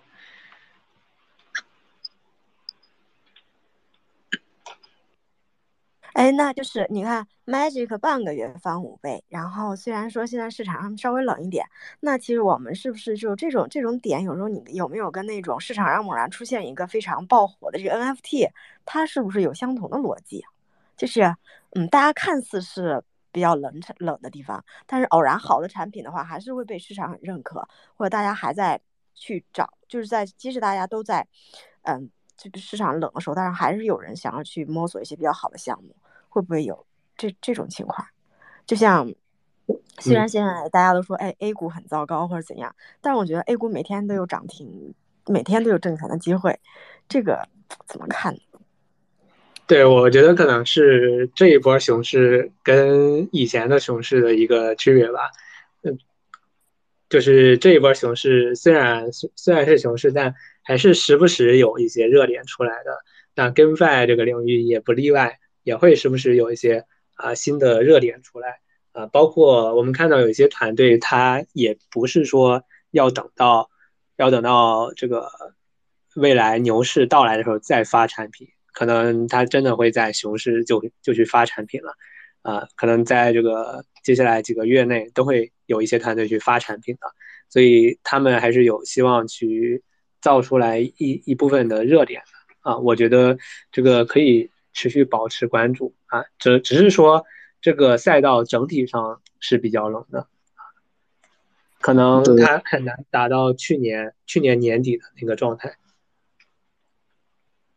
是我我觉得本质上 GameFi 或者 NFT 也好，就是还是一个注意力经济吧，就是在熊市大家的就没有什么热点的时候，大家就。就可能注意力就可能会被突然的爆点所吸引，就如果少市场上有一些少数的热点，所以我觉得好像熊市发项目，就除了回本哦，就是不能快速回本之外，好像也没有什么坏处。对，嗯，对对。还有就是有一些团队他他自己账上的钱也不够他撑到牛市了，这是一个很现实的原因啊，确实对。那接着你刚刚谈到这个问题，其实我突然想到，因为最近一直在研究阿里巴巴，然后我突然想到，阿里巴巴在两千年的时候，就是两千年左右的时候，当所有的互联网都可能没有盈利的时候，它那个时候是有很大盈利的，甚至到后来的时候，它击败了对手，然后，嗯，就是像这种话，就像我们作为没有在 VC 工作的人，然后怎么样能够去发掘市场上这种，不管是平台做平台的也好，还是做游戏方也好，或者是做相关的这种。我们怎么样去发掘这种公司呢？呃，也就是我我们怎么去找到一些比较亮眼？其实说白了，我还是特别想在 Web 三里面能够找到下一家阿里巴巴和腾讯的，然后网易也行啊。就但我觉得，就是你你去看那个时候的历史的时候，可能要比今天要惨很多，因为他们那个时候熬熬过来了之后，真的可能以后会很会好很多。但是就是我们怎么样站在。今天去展望未来十年之后的情况，或者是说站在历史的时候怎么样去看未来？就是你有没有你们，你就因为你们在那个投 VC 嘛，然后就可能是不是看的比我们要更远一点，或者更广一点？呃，啊，这个这个就是关于这个下一个阶段的这个这些项目，呃，我们看下来啊，首先就是第一就是我们前面说的那个以前的 DeFi DeFi 类挖矿类的游戏，可能还会卷土重来。然后呃，第二呢就是呃具备可玩性的这这种项目游戏也会冒出来很多，包括有一些这个比较呃光鲜亮丽的背景的创业团队他们会进来，所以呃这两个可能是未来的一个小小的趋势吧。然后包括这个。大的游戏 IP，大的啊不是游戏 IP 啊，大的 IP 啊，一些传统领域内的很大的 IP，像呃类似就是特朗普发 NFT 这样的逻辑啊，特朗普就是一个 Web 二的很大的 IP 嘛，那可能也会有一些其他的 IP，它会融合到链游里边进入到这个领域内，然后呃还有就是游戏的可操作、互操作性上，这些可能都是下一个阶段的一些呃小趋势。然后我们如何去找到这些项目呢？我觉得第一就是，呃，如果作为普通玩家的话，可能还是，呃，尽量的多融入一些这个游戏相关的投研类的社区，或者说游戏公会啊这样的相对比较比较有圈内信息的社区内，然后保持关注，这个是获取信息的一个来源。第二呢，就是。也可以通过一些链上的跟踪的工具来去呃观察一些这个近期有没有一些热点的呃某有没有某一款产品的数据突然开始飙升啊，有一些专门针对链游的数据分析工具啊，比如说比如说这个呃 DAppReader 有一个网站叫 DAppReader，它上面就有很多链游的相关的数据。啊，还有 Footprint Footprint 里边也有链游相关的数据。那类似的网站也有挺多，像比如说 Beacon，它突然刚刚火的时候呢，这些工具其实是可以监测到这个游戏游戏的这个数据突然涨起来了。那么你可以在这个阶段，你就可以去观察一下它这个产品为什么突然数据表现的这么好，然后你其实。相对大多数人而言，已经是提早了一步。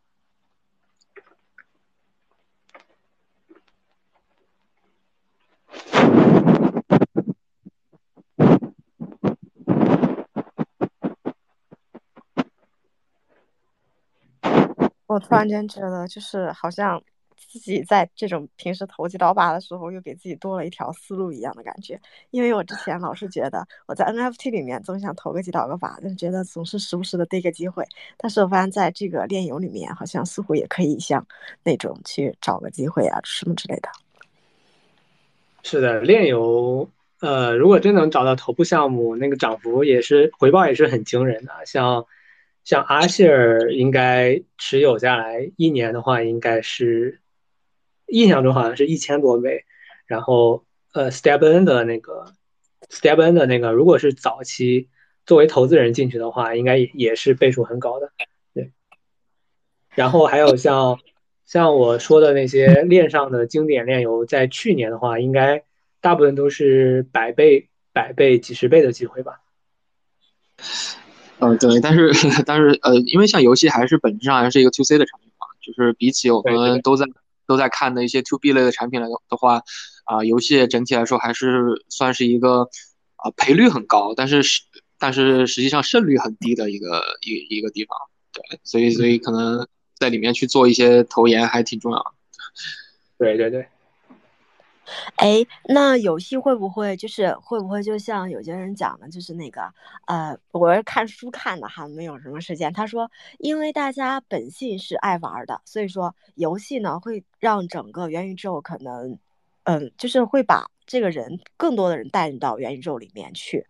会不会这有这种情况？那那这样的话，就是哎，这个玩这个往前推进的时间会不会更加快一点点？那就是如果就是去看原来的，我记得我我我大姨父就特别爱玩游戏，那个时候他就玩那个小霸王那种游戏机，然后后来他有电脑之后，他就玩电脑游戏，然后包括现在他就比较那种一直跟随着游戏，他是不是也根据这个，嗯，就是往前推进的这种这种感觉在？那就是说。那在下一波会不会也会存在另外一种说法？就在下一波的时候，牛市到来的话，也可能会不知道哪个法是 zos 法还是 game 法还是 defi 引起了一波哎上涨啊或者什么之类的。对我我还是很看好这个 GameFi 它这个出圈的能力的啊，我觉得它比呃起码它相对那个其他的工具类或者基建类的这个东西而言，它的出圈效应肯定可能是非常值得期待的。呃，你像过去这个阿谢尔和 StepN 其实已经很出圈了，很多这个可能不在 B 圈的人都知道。都知道这个 StepN，都知道有一个跑步赚钱的东西，然后呃，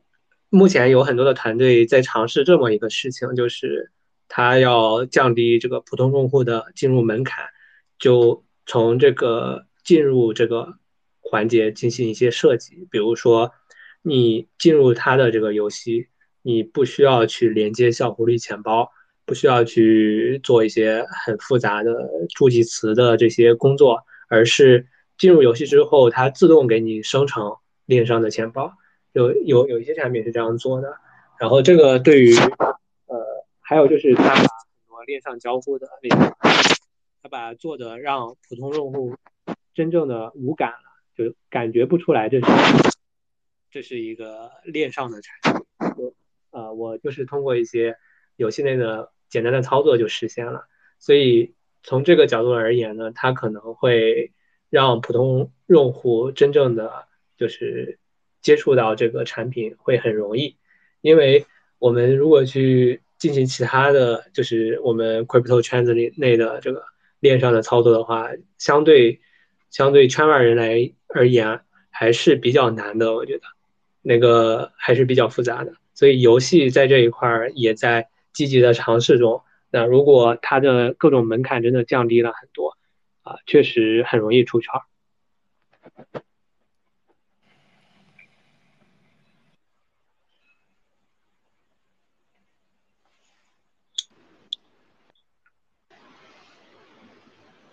呃，哎，其实我突然想到一个问题啊，就是像杰里，你们这边机构觉得是手游好还是端游好呢？就是我觉得这是一个很现实的问题，对。就是现在现在的呃，crypto game 我好像看到的更多的还是端游嘛。那实际上从呃用户的使用频次来说，呃，我觉得是不是还是手游会好一些啊？呃，我们个人我们其实对这个倒是没有特别特别的区分啊，不会因为它是端在呃端游还是手游端。呃，而而去选择究竟投不投，而是其实这个有一个很现实的问题，就是因为就是因为这个开发手游的话，相对成本要高一些嘛。那如果你只是做网页游戏的话，成本会低一些，啊，大概的区别是这些。然后，呃，对于普通用户而言，呃，如果真的想要这个做这个大规模的这种应用的话，可能这个确实。呃，App 端呢，它有它的优势，但我们我觉得也不是特别绝对吧，因为因为现在其实大家手机里边的 App 是很多很多的，可能大家这个下载一个新 App 的动机也不是特别强，说实话，然后你卸载一个 APP 也会很快的，对，所以这个我觉得不是特别绝对。OK。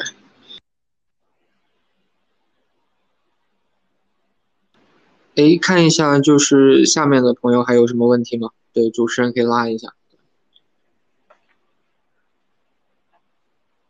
对啊，我看下面下面下面人如果有什么问题，大家可以上来和我们一起讨论。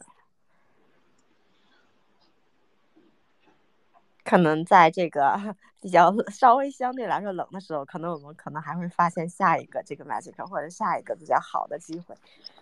大家可以一起去讨论这这种。哎，那我刚刚还有一个问题，接下来就是你刚刚讲到这个，嗯，我刚看到有一个人上来了，然后那个就是关于越南人或者东南亚人，然后他们发现了这个阿谢，就是关于区块链全球化这件事情是不是，呃，跟传统的相不相同或者是什么之类的？就是因为我看阿谢是由这个呃东南亚人做出来的，那是不是跟哪个国家的这个政策或者是？呃美由比特币引发的一系列的这个呃效应，带动了它可能未来更加的全球化，会不会有这一点呢？呃，我觉得 crypto 这个领域，它本身相对这个，尤其是炼游这个领域，它相对传统游戏而言，确实在这方面是一个很大的区别，就是它是一个全球性的市场，呃，而我们传统游戏可能都是分区域的，可能在中国有中国的版号政策，在外国有外国的这个游戏的监管政策，而炼游呢，它它一般而言都是整面向整个全球进行发行的。然后东南亚那边相对而言政策会宽松一些啊，我们看到很多团队，呃，很多都是把选择把他的这个公司或者项目方的注册地放到了放到了这个泰国啊或者越南啊这些相对呃相对这个政策宽松、成本也比较低的地方，然后啊当地东南亚的一些状况是。当地人，东南亚人也很多，人特别多。呃，他们其实这个赚钱的动机是比较强的。那所以呢，阿吉尔那个打金效应很强的话，确实能够吸引很多的人，因为他们本身收入平均收入也比较低。呃，然后还有就是呃，但是人均就是你你指望这个东南亚的用户可能消费水平变得很高的话，可能还是不太现实。大概他们或者是这样子。相应的，我又想到 Stephen 当时在日本的时候就很火，就是中国做了一款就面向日本很火的产品，就这一点讲的嘛，就是 Stephen 那个跑鞋，我看当时在日本和韩国也非常的火。对对对，我我觉得这个这个赚钱嘛，这个应该全球人都一样啊，是毕竟大部分人大部分人不会跟钱过不去嘛。所以他这种模式下，那肯定都会吸引到各个地方的人的。然后 StepN 呢，他他这个呃也是应该也是面向全球嘛。然后嗯，其实，在很多个国家的市场都做的不错，主要是要看项目方运营他他这个推的重点和他他们运营的这个程度吧。然后呃。，StepN 呢，他清退中国用户之后，这个死亡螺旋螺旋就是那个迹象就出来了，后边确实确实要大不如以前了。明白。哎，那克利夫，嗯，克利夫，你可以打开麦，有什么想和我们一起大家一起讨论的，可以进开，可以进。啊，好的，谢谢主持人。嗯，首先非常感谢杰里啊今天的分享，学到很多东西。呃，我就想请教一个问题，可能跟 GameFi，呃，是另外一个分支啊，就是想问一下，呃，你对 SocialFi 有什么看法？下一个阶段呃，SocialFi 发展的机遇在哪里？作为 SocialFi 的创业团队，啊，应该注意哪一些啊？不知道您在这方面有没有一些什么建议？谢谢。啊，这个 social f i 我个人可能目前看的还不是很多啊，所以我我比较我不是特别专业在这一块儿，呃，我我就不不做过多的分享了，我怕这个说的都是错的。对，啊，没问题，还是谢谢。啊，谢谢谢谢。那可利夫，就是你你突然间问接力这个问题，就是我觉得可能我们站在不同的就是。对对方视角上去看问题的话，那就是说，凯利夫，那你怎么样去看待就是 GameFi 这一块，或者是它跟 SocialFi 之间的这个嗯差异点是什么？那比方说你研究了 SocialFi，其实我们无非做产品也好，然后我们去看项目也好，无非是研究的人嘛。对吧？那那大家在这个社交上也好，或者是在玩游戏的人也好，他们这个人的总是有共性的吧？或者是说，呃，在传统的里面，本身腾讯做的是社交这一块，但是后来他进入了这个游戏领域。那这个小呃那个呃那个那个金山刚开始做的是软件办公，后来也进入了游戏。那你说这个 做社交的，或未来在 Web 三里面会不会也引进一些游戏，然后带动整个它的这个赚钱效应，或者是维持它的收入和盈利能力呢？会不会有这种？呃，谢谢主持人的问题。呃，我是 GameFi 跟 SocialFi 都做过，所以呢，对 Jerry 呃、Jerry 刚才呃分享了那个 gamify 的部分，是挺有感受的。嗯，我们是属于那种 RPG 游戏啊，做这个呃 开宝箱的。啊，但是很很可惜，就是我们花了很多的精力去做这个游戏的画面呢、音效，有很多细节的东西，结果啊错过了发这个 NFT 的时间啊，就后面就熊市就来了，所以我们呃项目就后面就不顺利了。嗯，其实嗯，我我应该说是我看来啊，基不基本上所有的 GameFi 都是庞氏骗局。啊，只是说大家撑得长一点，撑得短一点而已。嗯，如果是真正把这个 Web 二的娱乐性游戏里的娱乐性带到 Web 三来呢，会是一个很大的一个突破，对 Web 三游戏来说。SocialFi 呢，呃，我是最近刚开始做，差不多做了两个月吧。嗯，目前是做了很多市场的调研，还有呃产品原型的开发。嗯，我的感觉目前。在 Web 三的世界里面做 SocialFi 呢，呃，会绕不开两个话题，一个就是去中心化身份啊，因为呃身份是社交的基础啊，所以首先一定是要有这个身份啊，啊，那链上身份的搭建呢，呃，会涉及到啊一些问题，比如说隐私保护啊，啊，比如说这个。啊，用户的这个授权啊，等等，所以，啊，我们也遇到了挺多的困惑。最后，我是，嗯，呃，就是仔细思考了那个 H 六 Z 巴拉吉他的那个假名经济的理论啊，我们决定还是说用，呃，用假名啊，全部去支持假名的形式来社交。就像我们在推特里面，呃，看到很多的人的发言啊，其实他们也是用假名，啊，反而是。让他们获得了一定的自由啊，能够去啊呃表达出啊自我真实的想法，嗯，所以在这点上呢，我们是呃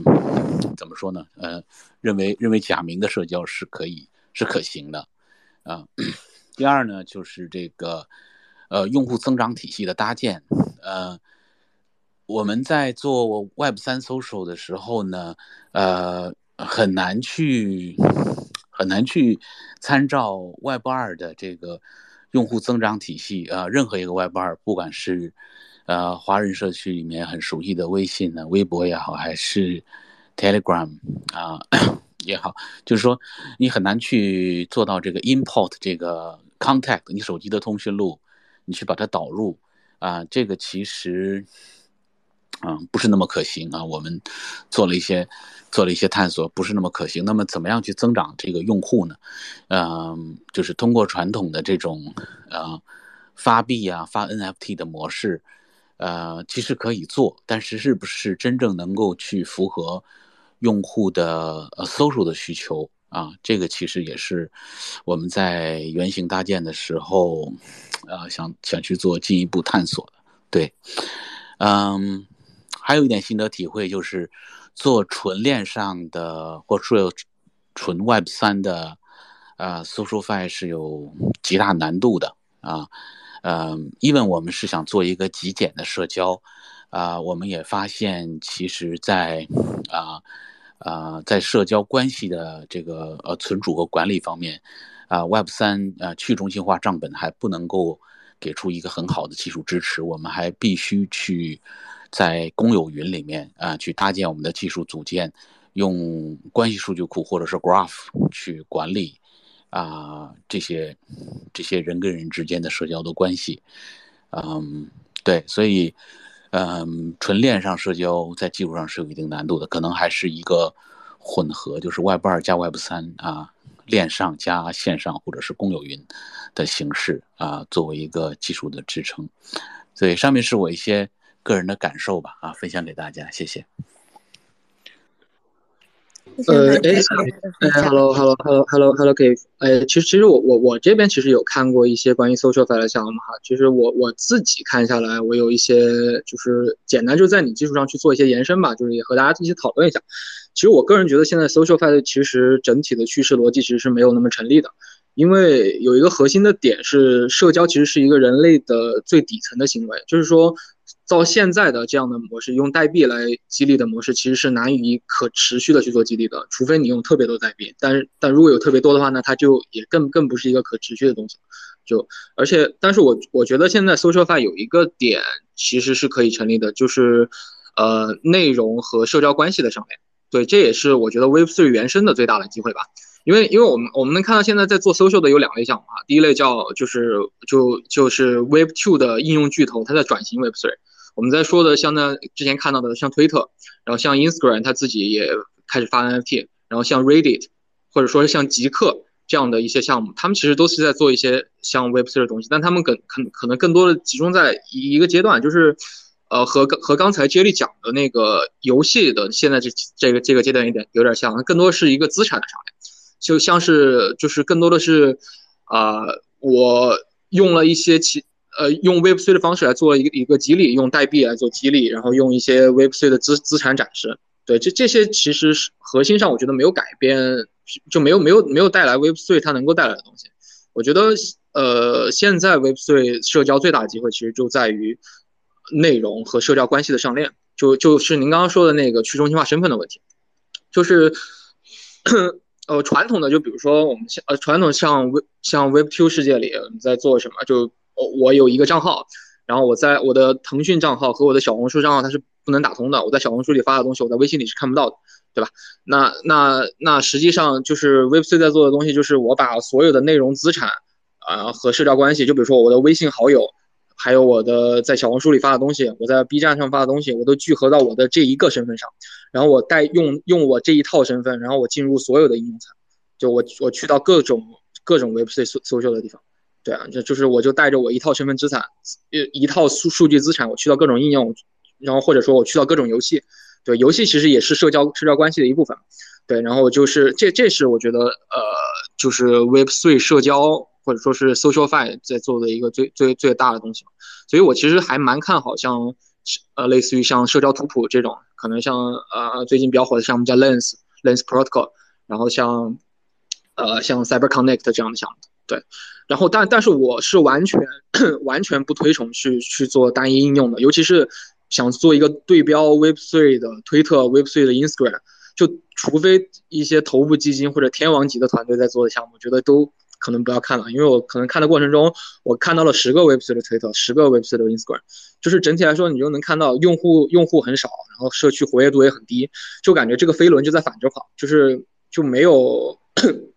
没有那么强的呃，就没有没有人没有让我能看到能跑出来的空间。然后另外我们也发现，就是像 Web2 巨头，他自己能够轻松轻松的去转型 Web3，就比如说像马斯克收收购推特过后，他推特转型 Web3 是一件很简单的事情。就它的原生，就是 Web3 原生的推特这件叙事，其实在我这是被证伪了的。对啊，就是我觉得就是好像是不太可能去做这件这样一件事情。对，就也看一下大家的想法吧。就是我自己看下来的，自己有一些观点，对，和大家讨论一下。对我，我觉得就是 如果你做单一的应用的话，那确实你要面临很多问题。第一就是你需要和传统的这个。呃，Web2 的社交结构，嗯，然后那你需要思考，你究竟解决的是何种具体的需求？现在的社交社区渠道相对比较多，那呃需求是比较多的，呃，你需要去把自己的产品找到一个很好的定位。刚刚这个 Cliff 讲的这个呃网络上的这个匿名的身份，确实能够赋予大家这个呃发言的自由权啊，大家也比较习惯这种。啊，匿名的网民的这种状态啊，我我也很同意。不过我我觉得其实你也可以关注一些相对呃相对这个反面的另外的一些思路，就是国外有一一款产品叫 Breal，不知道你你了解不？就是 Breal 这款产品呢，就是呃强调的是真实，强调的是呃反滤镜、反匿名，然后它整个产品非常的简单，你打开产品之后。只能啊，只能先对着自己自自拍，然后发一段当下的这个呃记录，然后没有任何的滤镜，也不能修图，必须把它给发表出去，然后才能玩。就这样产品，现在国外啊日活超过了一千万，所以其实这也是一种新的思路，就是呃，它最终还是着眼就是人们的这种真实社交，然后反滤镜、反传统的一一点点比较别样的需求。所以说到底呢，我觉得就是如果做单一应用的话，你还是要想好自己的应用应该找到什么样的一个切入点，同时你也你要面临着啊一些传统赛道的应用他们的这个竞争，对吧？所以我觉得是需要找到自己的竞争优势的。第二个就是呃，像这个啊，你要像如果和 Web 三结合的话，应该需要找到 Web 三啊区块链技术能够给应用带来哪些角度上的提升的。我个人其实也相对比较看好这个社交图谱这个赛道，虽然我自己研究不是特别深啊，啊，我们我们机构应该是投了那个 Cyber Connect，啊，它目前做的这个图谱这个方向做的还是蛮不错的，我我我也自己这个稍微补充一些这些观点。哎，好，谢谢杰里啊的。建议，呃，对，刚才您谈到的这些呃 Web 三的项目啊，我们都研究过，啊啊，你说的对，就是说，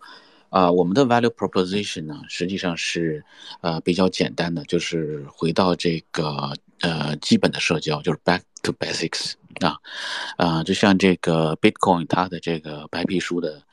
呃 title 一样，就是 a peer to peer 的 electronic cash system。啊，我们是要做的一个是 a peer to peer 的 a messaging system，是想做这个点对点的这个啊消息发送，呃，连这个 group，连这个 group chat 都没有的。那，嗯，我也同意，就是说，在啊传统呃 Web 二里面，比如说 Twitter 啊，还有这个 Telegram，他们其实也都开始。啊，去和啊 Web 三啊做这些相关，比如说是可以支持到这个 token 的 transfer 啊，但其实他们目前呢还不是去呃使用这个一个 Web 三的这个 principle 来支撑他们的呃 operate 啊，毕竟他们不是通过 token 啊来去 incentivize 啊这些用户啊来使用啊他们的呃平台，这跟 Web 三还是有。呃，比较大区别的，嗯，嗯，从呃刚才呃我们谈到的，就是说这些呃社交图谱的支撑啊，啊，在 Web 三里面去建立一个独立的呃呃这样的一个啊平台或者是协议也好，能够支持到。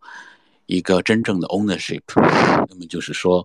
啊，社交图谱或者是社交关系以及内容，独立于任何一个社交的平台和网络，可以跨平台、跨网络，甚至是可以跨公链，啊，这个其实啊是一个方向。对，刚才谈到的几个项目，啊，您谈到的几个项目都在上面做到了尝试，嗯，我们也，我们也觉得他们，啊，做的不错啊，至少是这个方向是，啊，有希望的。啊，谢谢。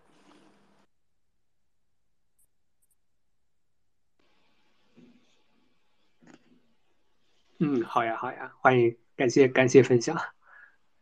啊，大家还有关于这个我们这个炼油这个话题，还有没有什么啊想要交流的呢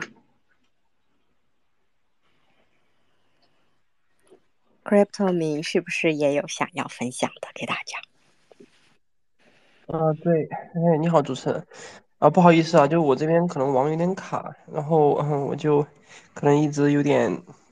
连不上，然后我就简单说一下吧。然后刚才几位大佬都说了，啊，本来是我看那个 Magic 的题目，然后过来啊，因为我本身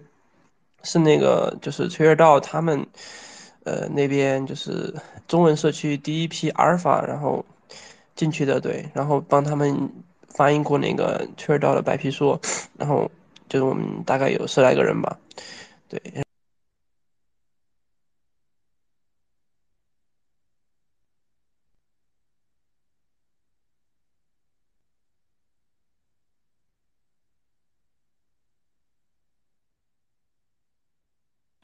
有点听不到，是只有我听不到声音了吗？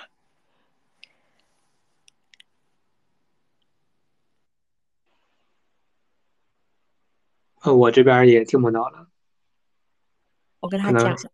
我看一下怎么回事。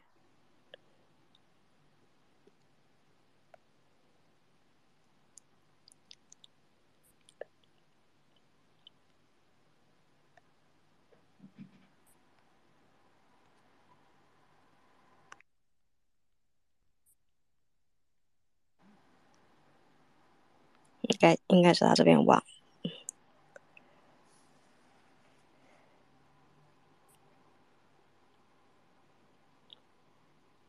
可能是网络的问题。嗯，其他其他小伙伴还有没有大家可以一起讨论的问题？然后关于这个 SocialFi 也好，或是关于 GameFi。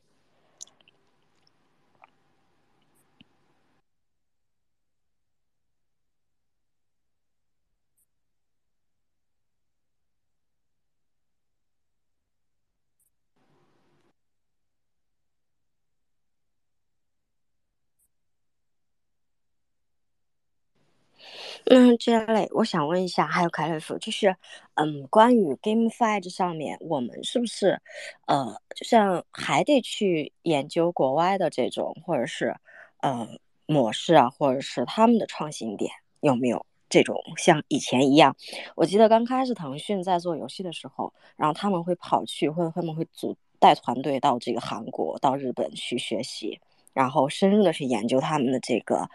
呃。种种方面的这些东西，那那现在的话，我们是不是还是需要从嗯不同的地方去学习？还是我们在经过这么多年的发展之后，腾讯、网易这些非常大的这些游戏公司，已经在世界上就非常有地，就就是非常有有能能量之后，我们在接下来 Web 三的这些游戏里面，是不是还是需要探索一种新的呃发展方向？呃。我我先说两句吧，我我的那个呃会那个呃东西比较少，所以很快可以过去。呃，Web 三本身是无国界的啊，所以呢，呃，彼此大家相互的学习和交流都是非常必要的啊。嗯，所以我我觉得怎么说呢？呃，有什么好的东西，其实我们也会直系发现，呃，就是很快就会发现，因为现在这个 Web 三的媒体很多这种。呃，post 在在推特上也好，或者在其他媒体上都都很多啊，大家 follow 一下有什么新的东西，新的呃技术啊，新的商业模式啊，新的 token 也都很快就知道了。对，然后另外从呃国国内的这个 Web 三的这个创业来看呢，嗯，其实就以呃 Stepen 为例吧，它其实是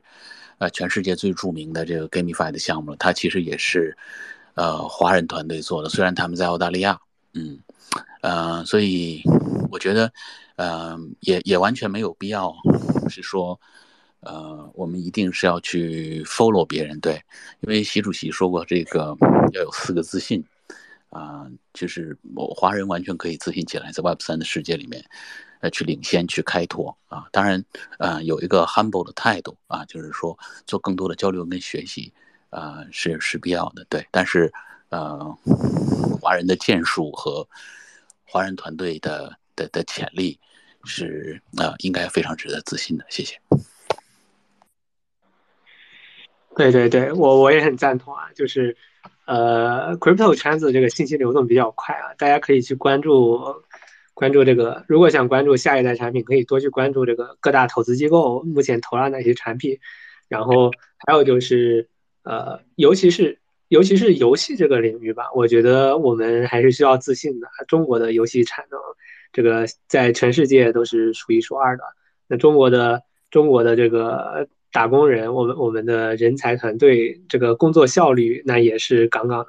相对你你看老外他们这个九九六都不愿意，是吧？我们中国的中国的程序员呢？开发产品的速度啊、效率啊，还有我们产品设计的细节啊，这我觉得很多方面其实都是远远超过很多外国团队的，在这些方面都可以做得很好。然后中国的游戏产能也相对比较丰富，呃，然后呃，所以我觉得确实是需要文化自信。我我还是比较相信中国的团队在这一块儿，呃，是很值得期待的。然后呃，如果如果单就这个。呃，当然，我们确实也也需要多去看看那其他的圈子，比如说北美圈子，他们最近他们在啊关注什么样的产品，关注什么样的叙事，对，这些也是我们可以同步做的。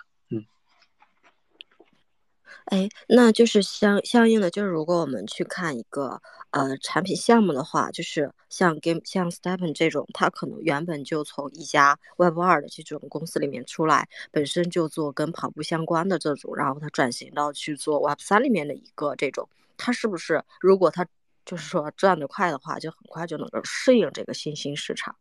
会不会也有这种嗯这种这种感觉在？就是嗯。就像那如果说，如果说传统领域里面，他们想要做这一样的，就是那如果说他们传统里面，我要想转型去做 Web 三里面的社交的话，我是不是就是稍微改变一种模式，然后是不是也可以很快的就，呃，去翻新，然后把这个产品做得很好，会不会也有这种情况？呃，还是我先说两句吧。啊，这里不好意思啊，那个我也 啊呃东西不多，反正很快就说完。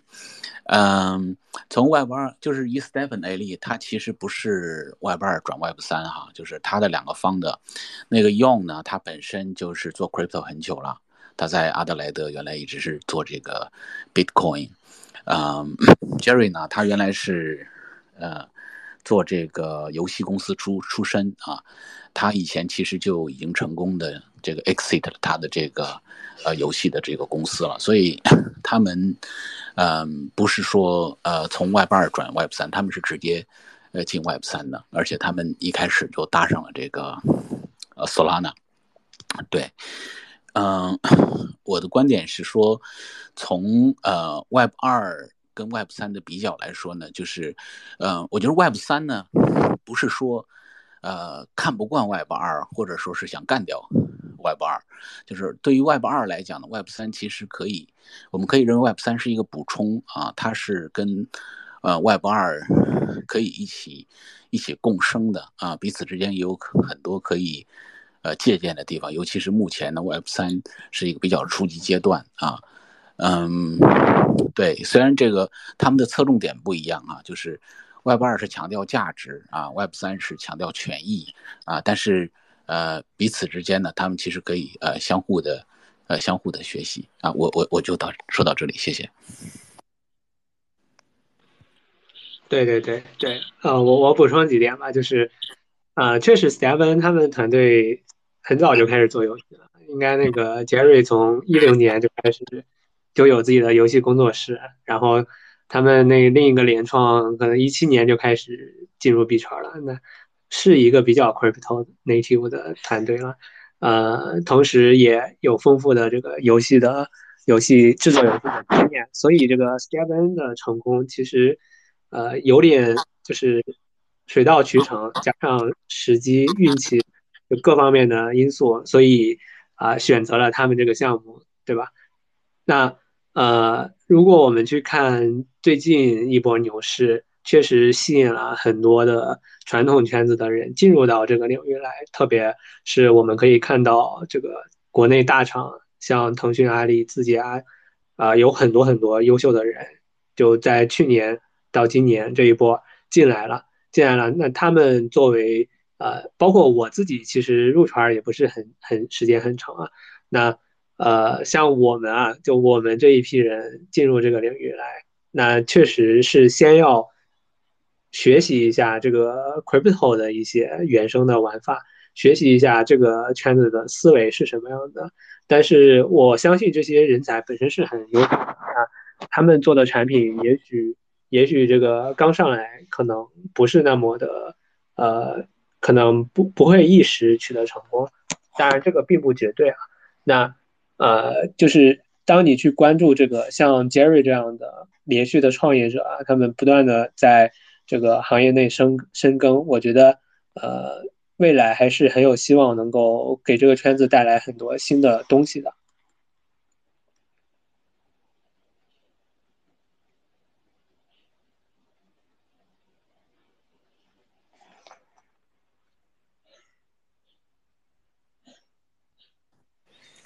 嗯，就是觉得突然觉得那个，呃，就是自己怎么样在这里面找到属于自己的机会。我觉得除了这个，嗯，投资方面啊，然后其他的方面的话，就是关于就是，嗯，我们今天去看，因为我前两天读到一篇文章，就大概是讲到两千零六年的时候，然后马云在一场会议上去大讲这个 Web Two，然后那个时候，然后我们今天再去看，然后二零一五年的时候的字节的出现，然后我们再看这个二零。就是像现在这个 Web 三的出现，就是关关于你们在这上面，就是关于 Web 二、Web 一到 Web 二、Web 二到 Web 三的这个时间上的跨度，或者这里面，嗯，就是哪些非常好的这些项目会出来，就是这些产品会出来，然后哪些公司会出来的核心点会是什么呢？就是，嗯，是颠覆还是创新，还是迎合了时间的这个点？然后就是从这个地方去看的话，那我们再去看这个 GameFi 里面或者 SocialFi 里面会不会呃去寻找到 Web 三里面的一些比较好的团队和公司的这种这种的，我不知道这个逻辑对不对。所以说呢，我一直在去研究互联网的前多少年，然后我在想，我在想，就是在 Web 三里面的时候会不会遇到一些像这个呃淘宝和字节这样比较好 OK 的公司，然后我就可以提前进入的这种。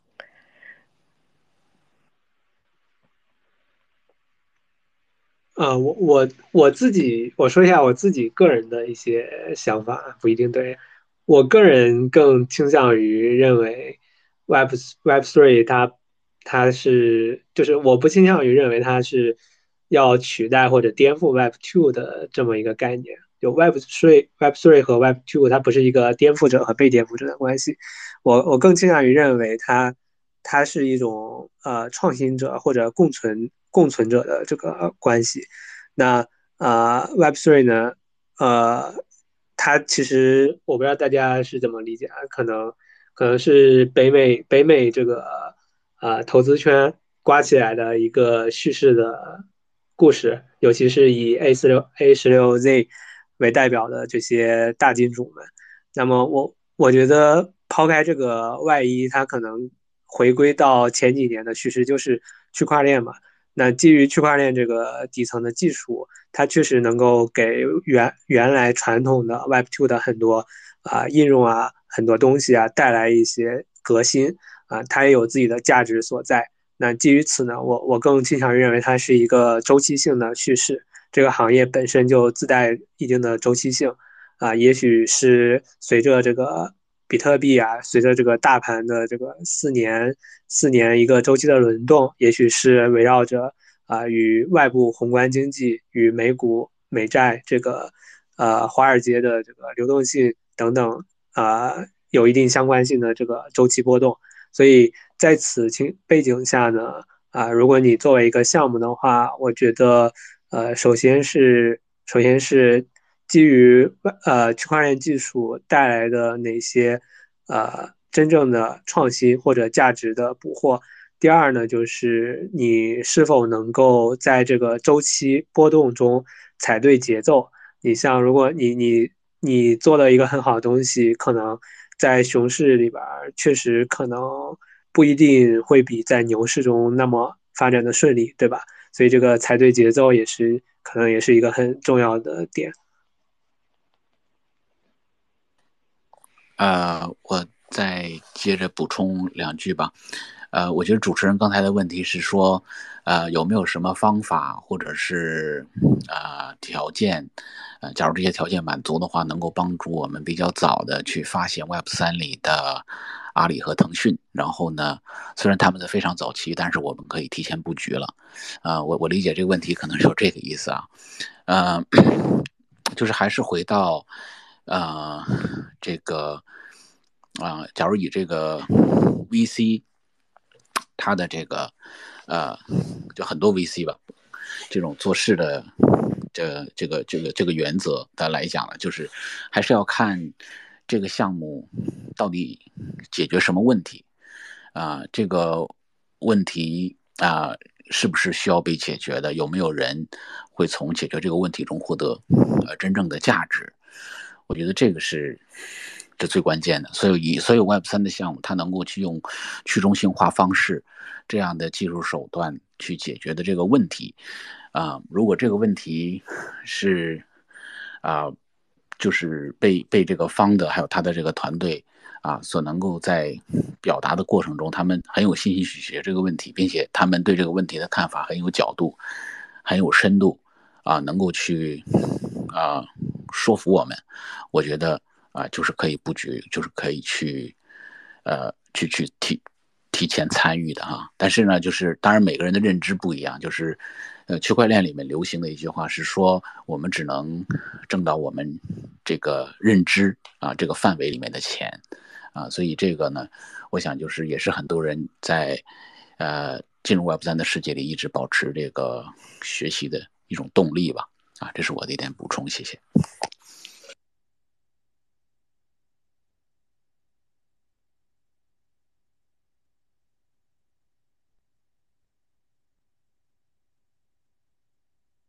刚我刚刚突然想到一个事情，就是好像就是像腾讯啊，像阿里，他们不是一下子就变成这么的庞大，也是需要一个某一个某每一步都做得很稳很好，然后不断的去扩展新的领域，然后在每一个关键点的时候都保证自己的这个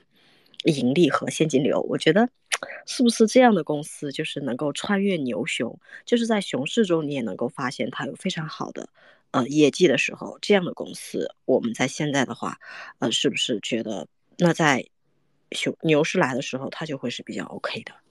那如果它某一个就是踩对了、踩错了某一个点，它是不是就会让它整个的这个团队，或者是说，呃，一一这个，在这个这个财务上面就会出现危机啊？会不会像这种？那所以说，如果在这个时候，如果去找那些，呃，经营经营非常好的公司的话，那是不是也是一个点？呃，关于这一点，我自己的看法是，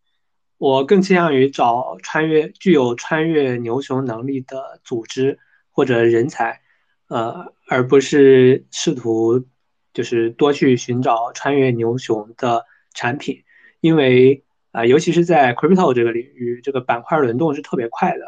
啊，尤其是而且周期性波动很大嘛，然后这个叙每一个阶段有每个阶段的趋势，真正说实话，真正做到穿越牛熊的东西很少很少啊。那你你看上一个周期内那些很明星的产品，可能到这一个周期内，可能很很少人都能听，很少人都听到了，呃，很很多人都不知道了，比如说。什么 EOS 啊，这些这些很多人都已经不知道了。所以，呃，穿越牛熊的产品我们能够投到，那当然是我们的幸运了，当然是很好，也是我们追求的。但是，我觉得就是你去试图去寻找那些啊真正具有穿越牛熊的组织能力的这样的啊团队，可能是呃更适合更适合我们在平时去做的一件事情。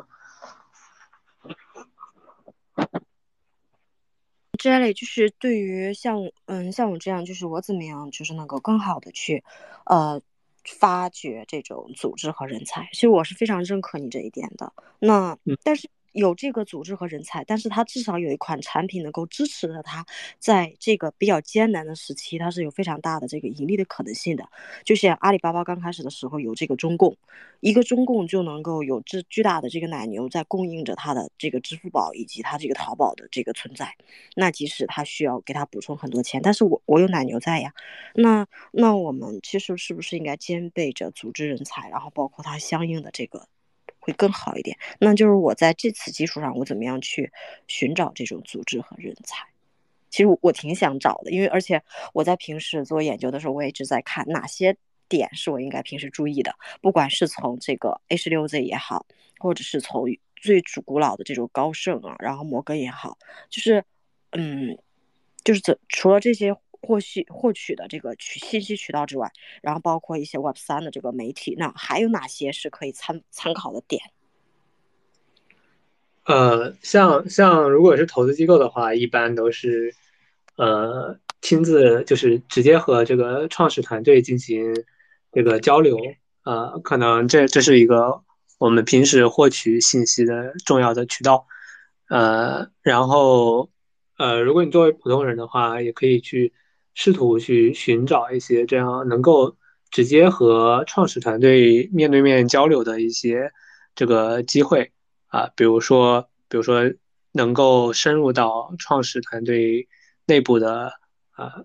一些渠道吧。比如说，他们产品在很早很早期的时候，你作为最内作为最早的一批内测的用户进去，然后呃这个时候你应该是有机会和创始团队做一些沟通的，做一些交流的。那你通过和他的一些比较深度的交流啊、观察以及长期的关注。啊，你应该能够得到一些关于这个项目的 insight，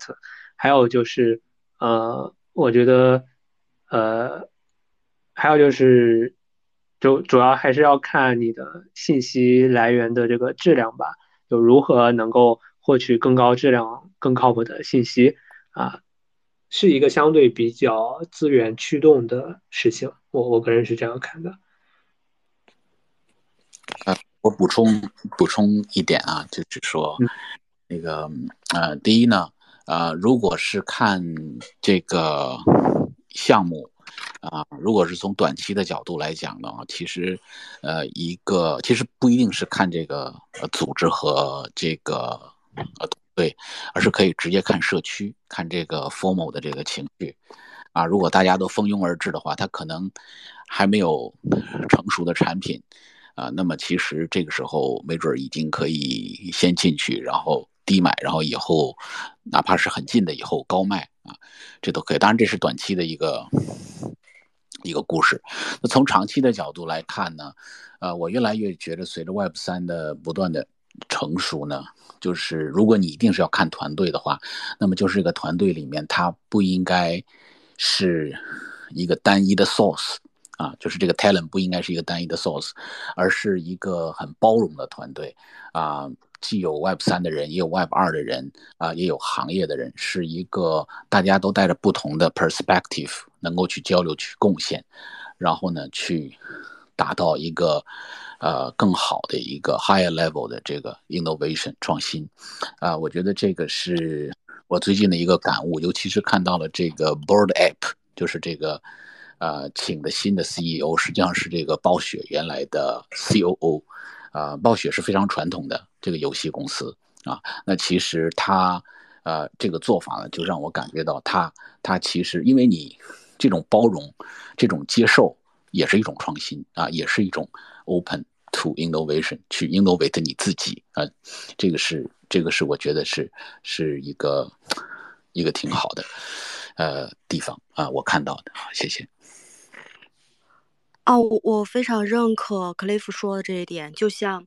我突然想到，就是呃，当年马云找到了关明生，然后从记忆出来嘛，然后包括他去那个他的销售阿里铁军里面，还出现了曾经在这个仙阳森里面做非常好的一个销售人员。所以说，你刚刚说这个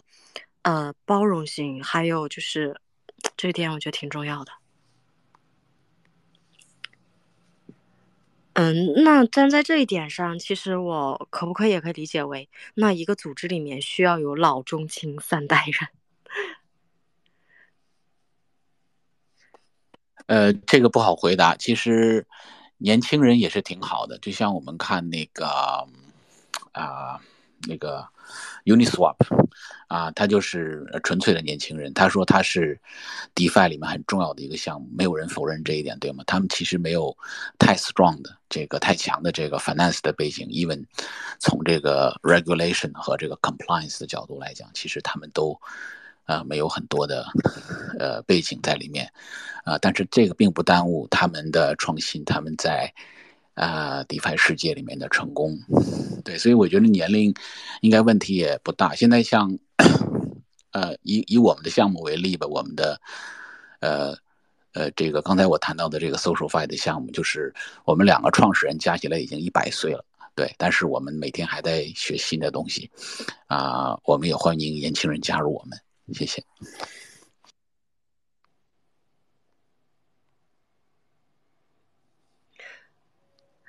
非常好哈，好，那那台下哎，我看那个，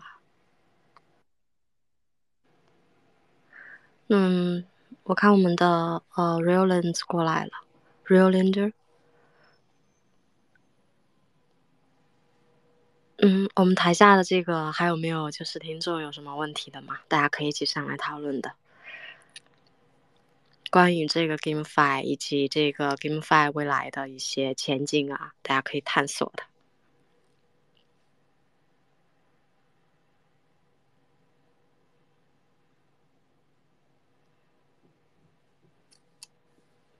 那如果没有的话，我们就结束今天的 Space，嗯，时间也差不多了。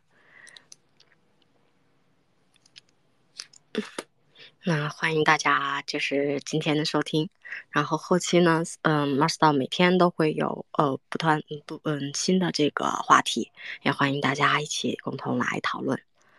那我们今天就先结束了，非常感谢，还有 Cliff，，还有这个 Rayland，谢谢，好，感谢感谢主持人，感谢克利夫啊。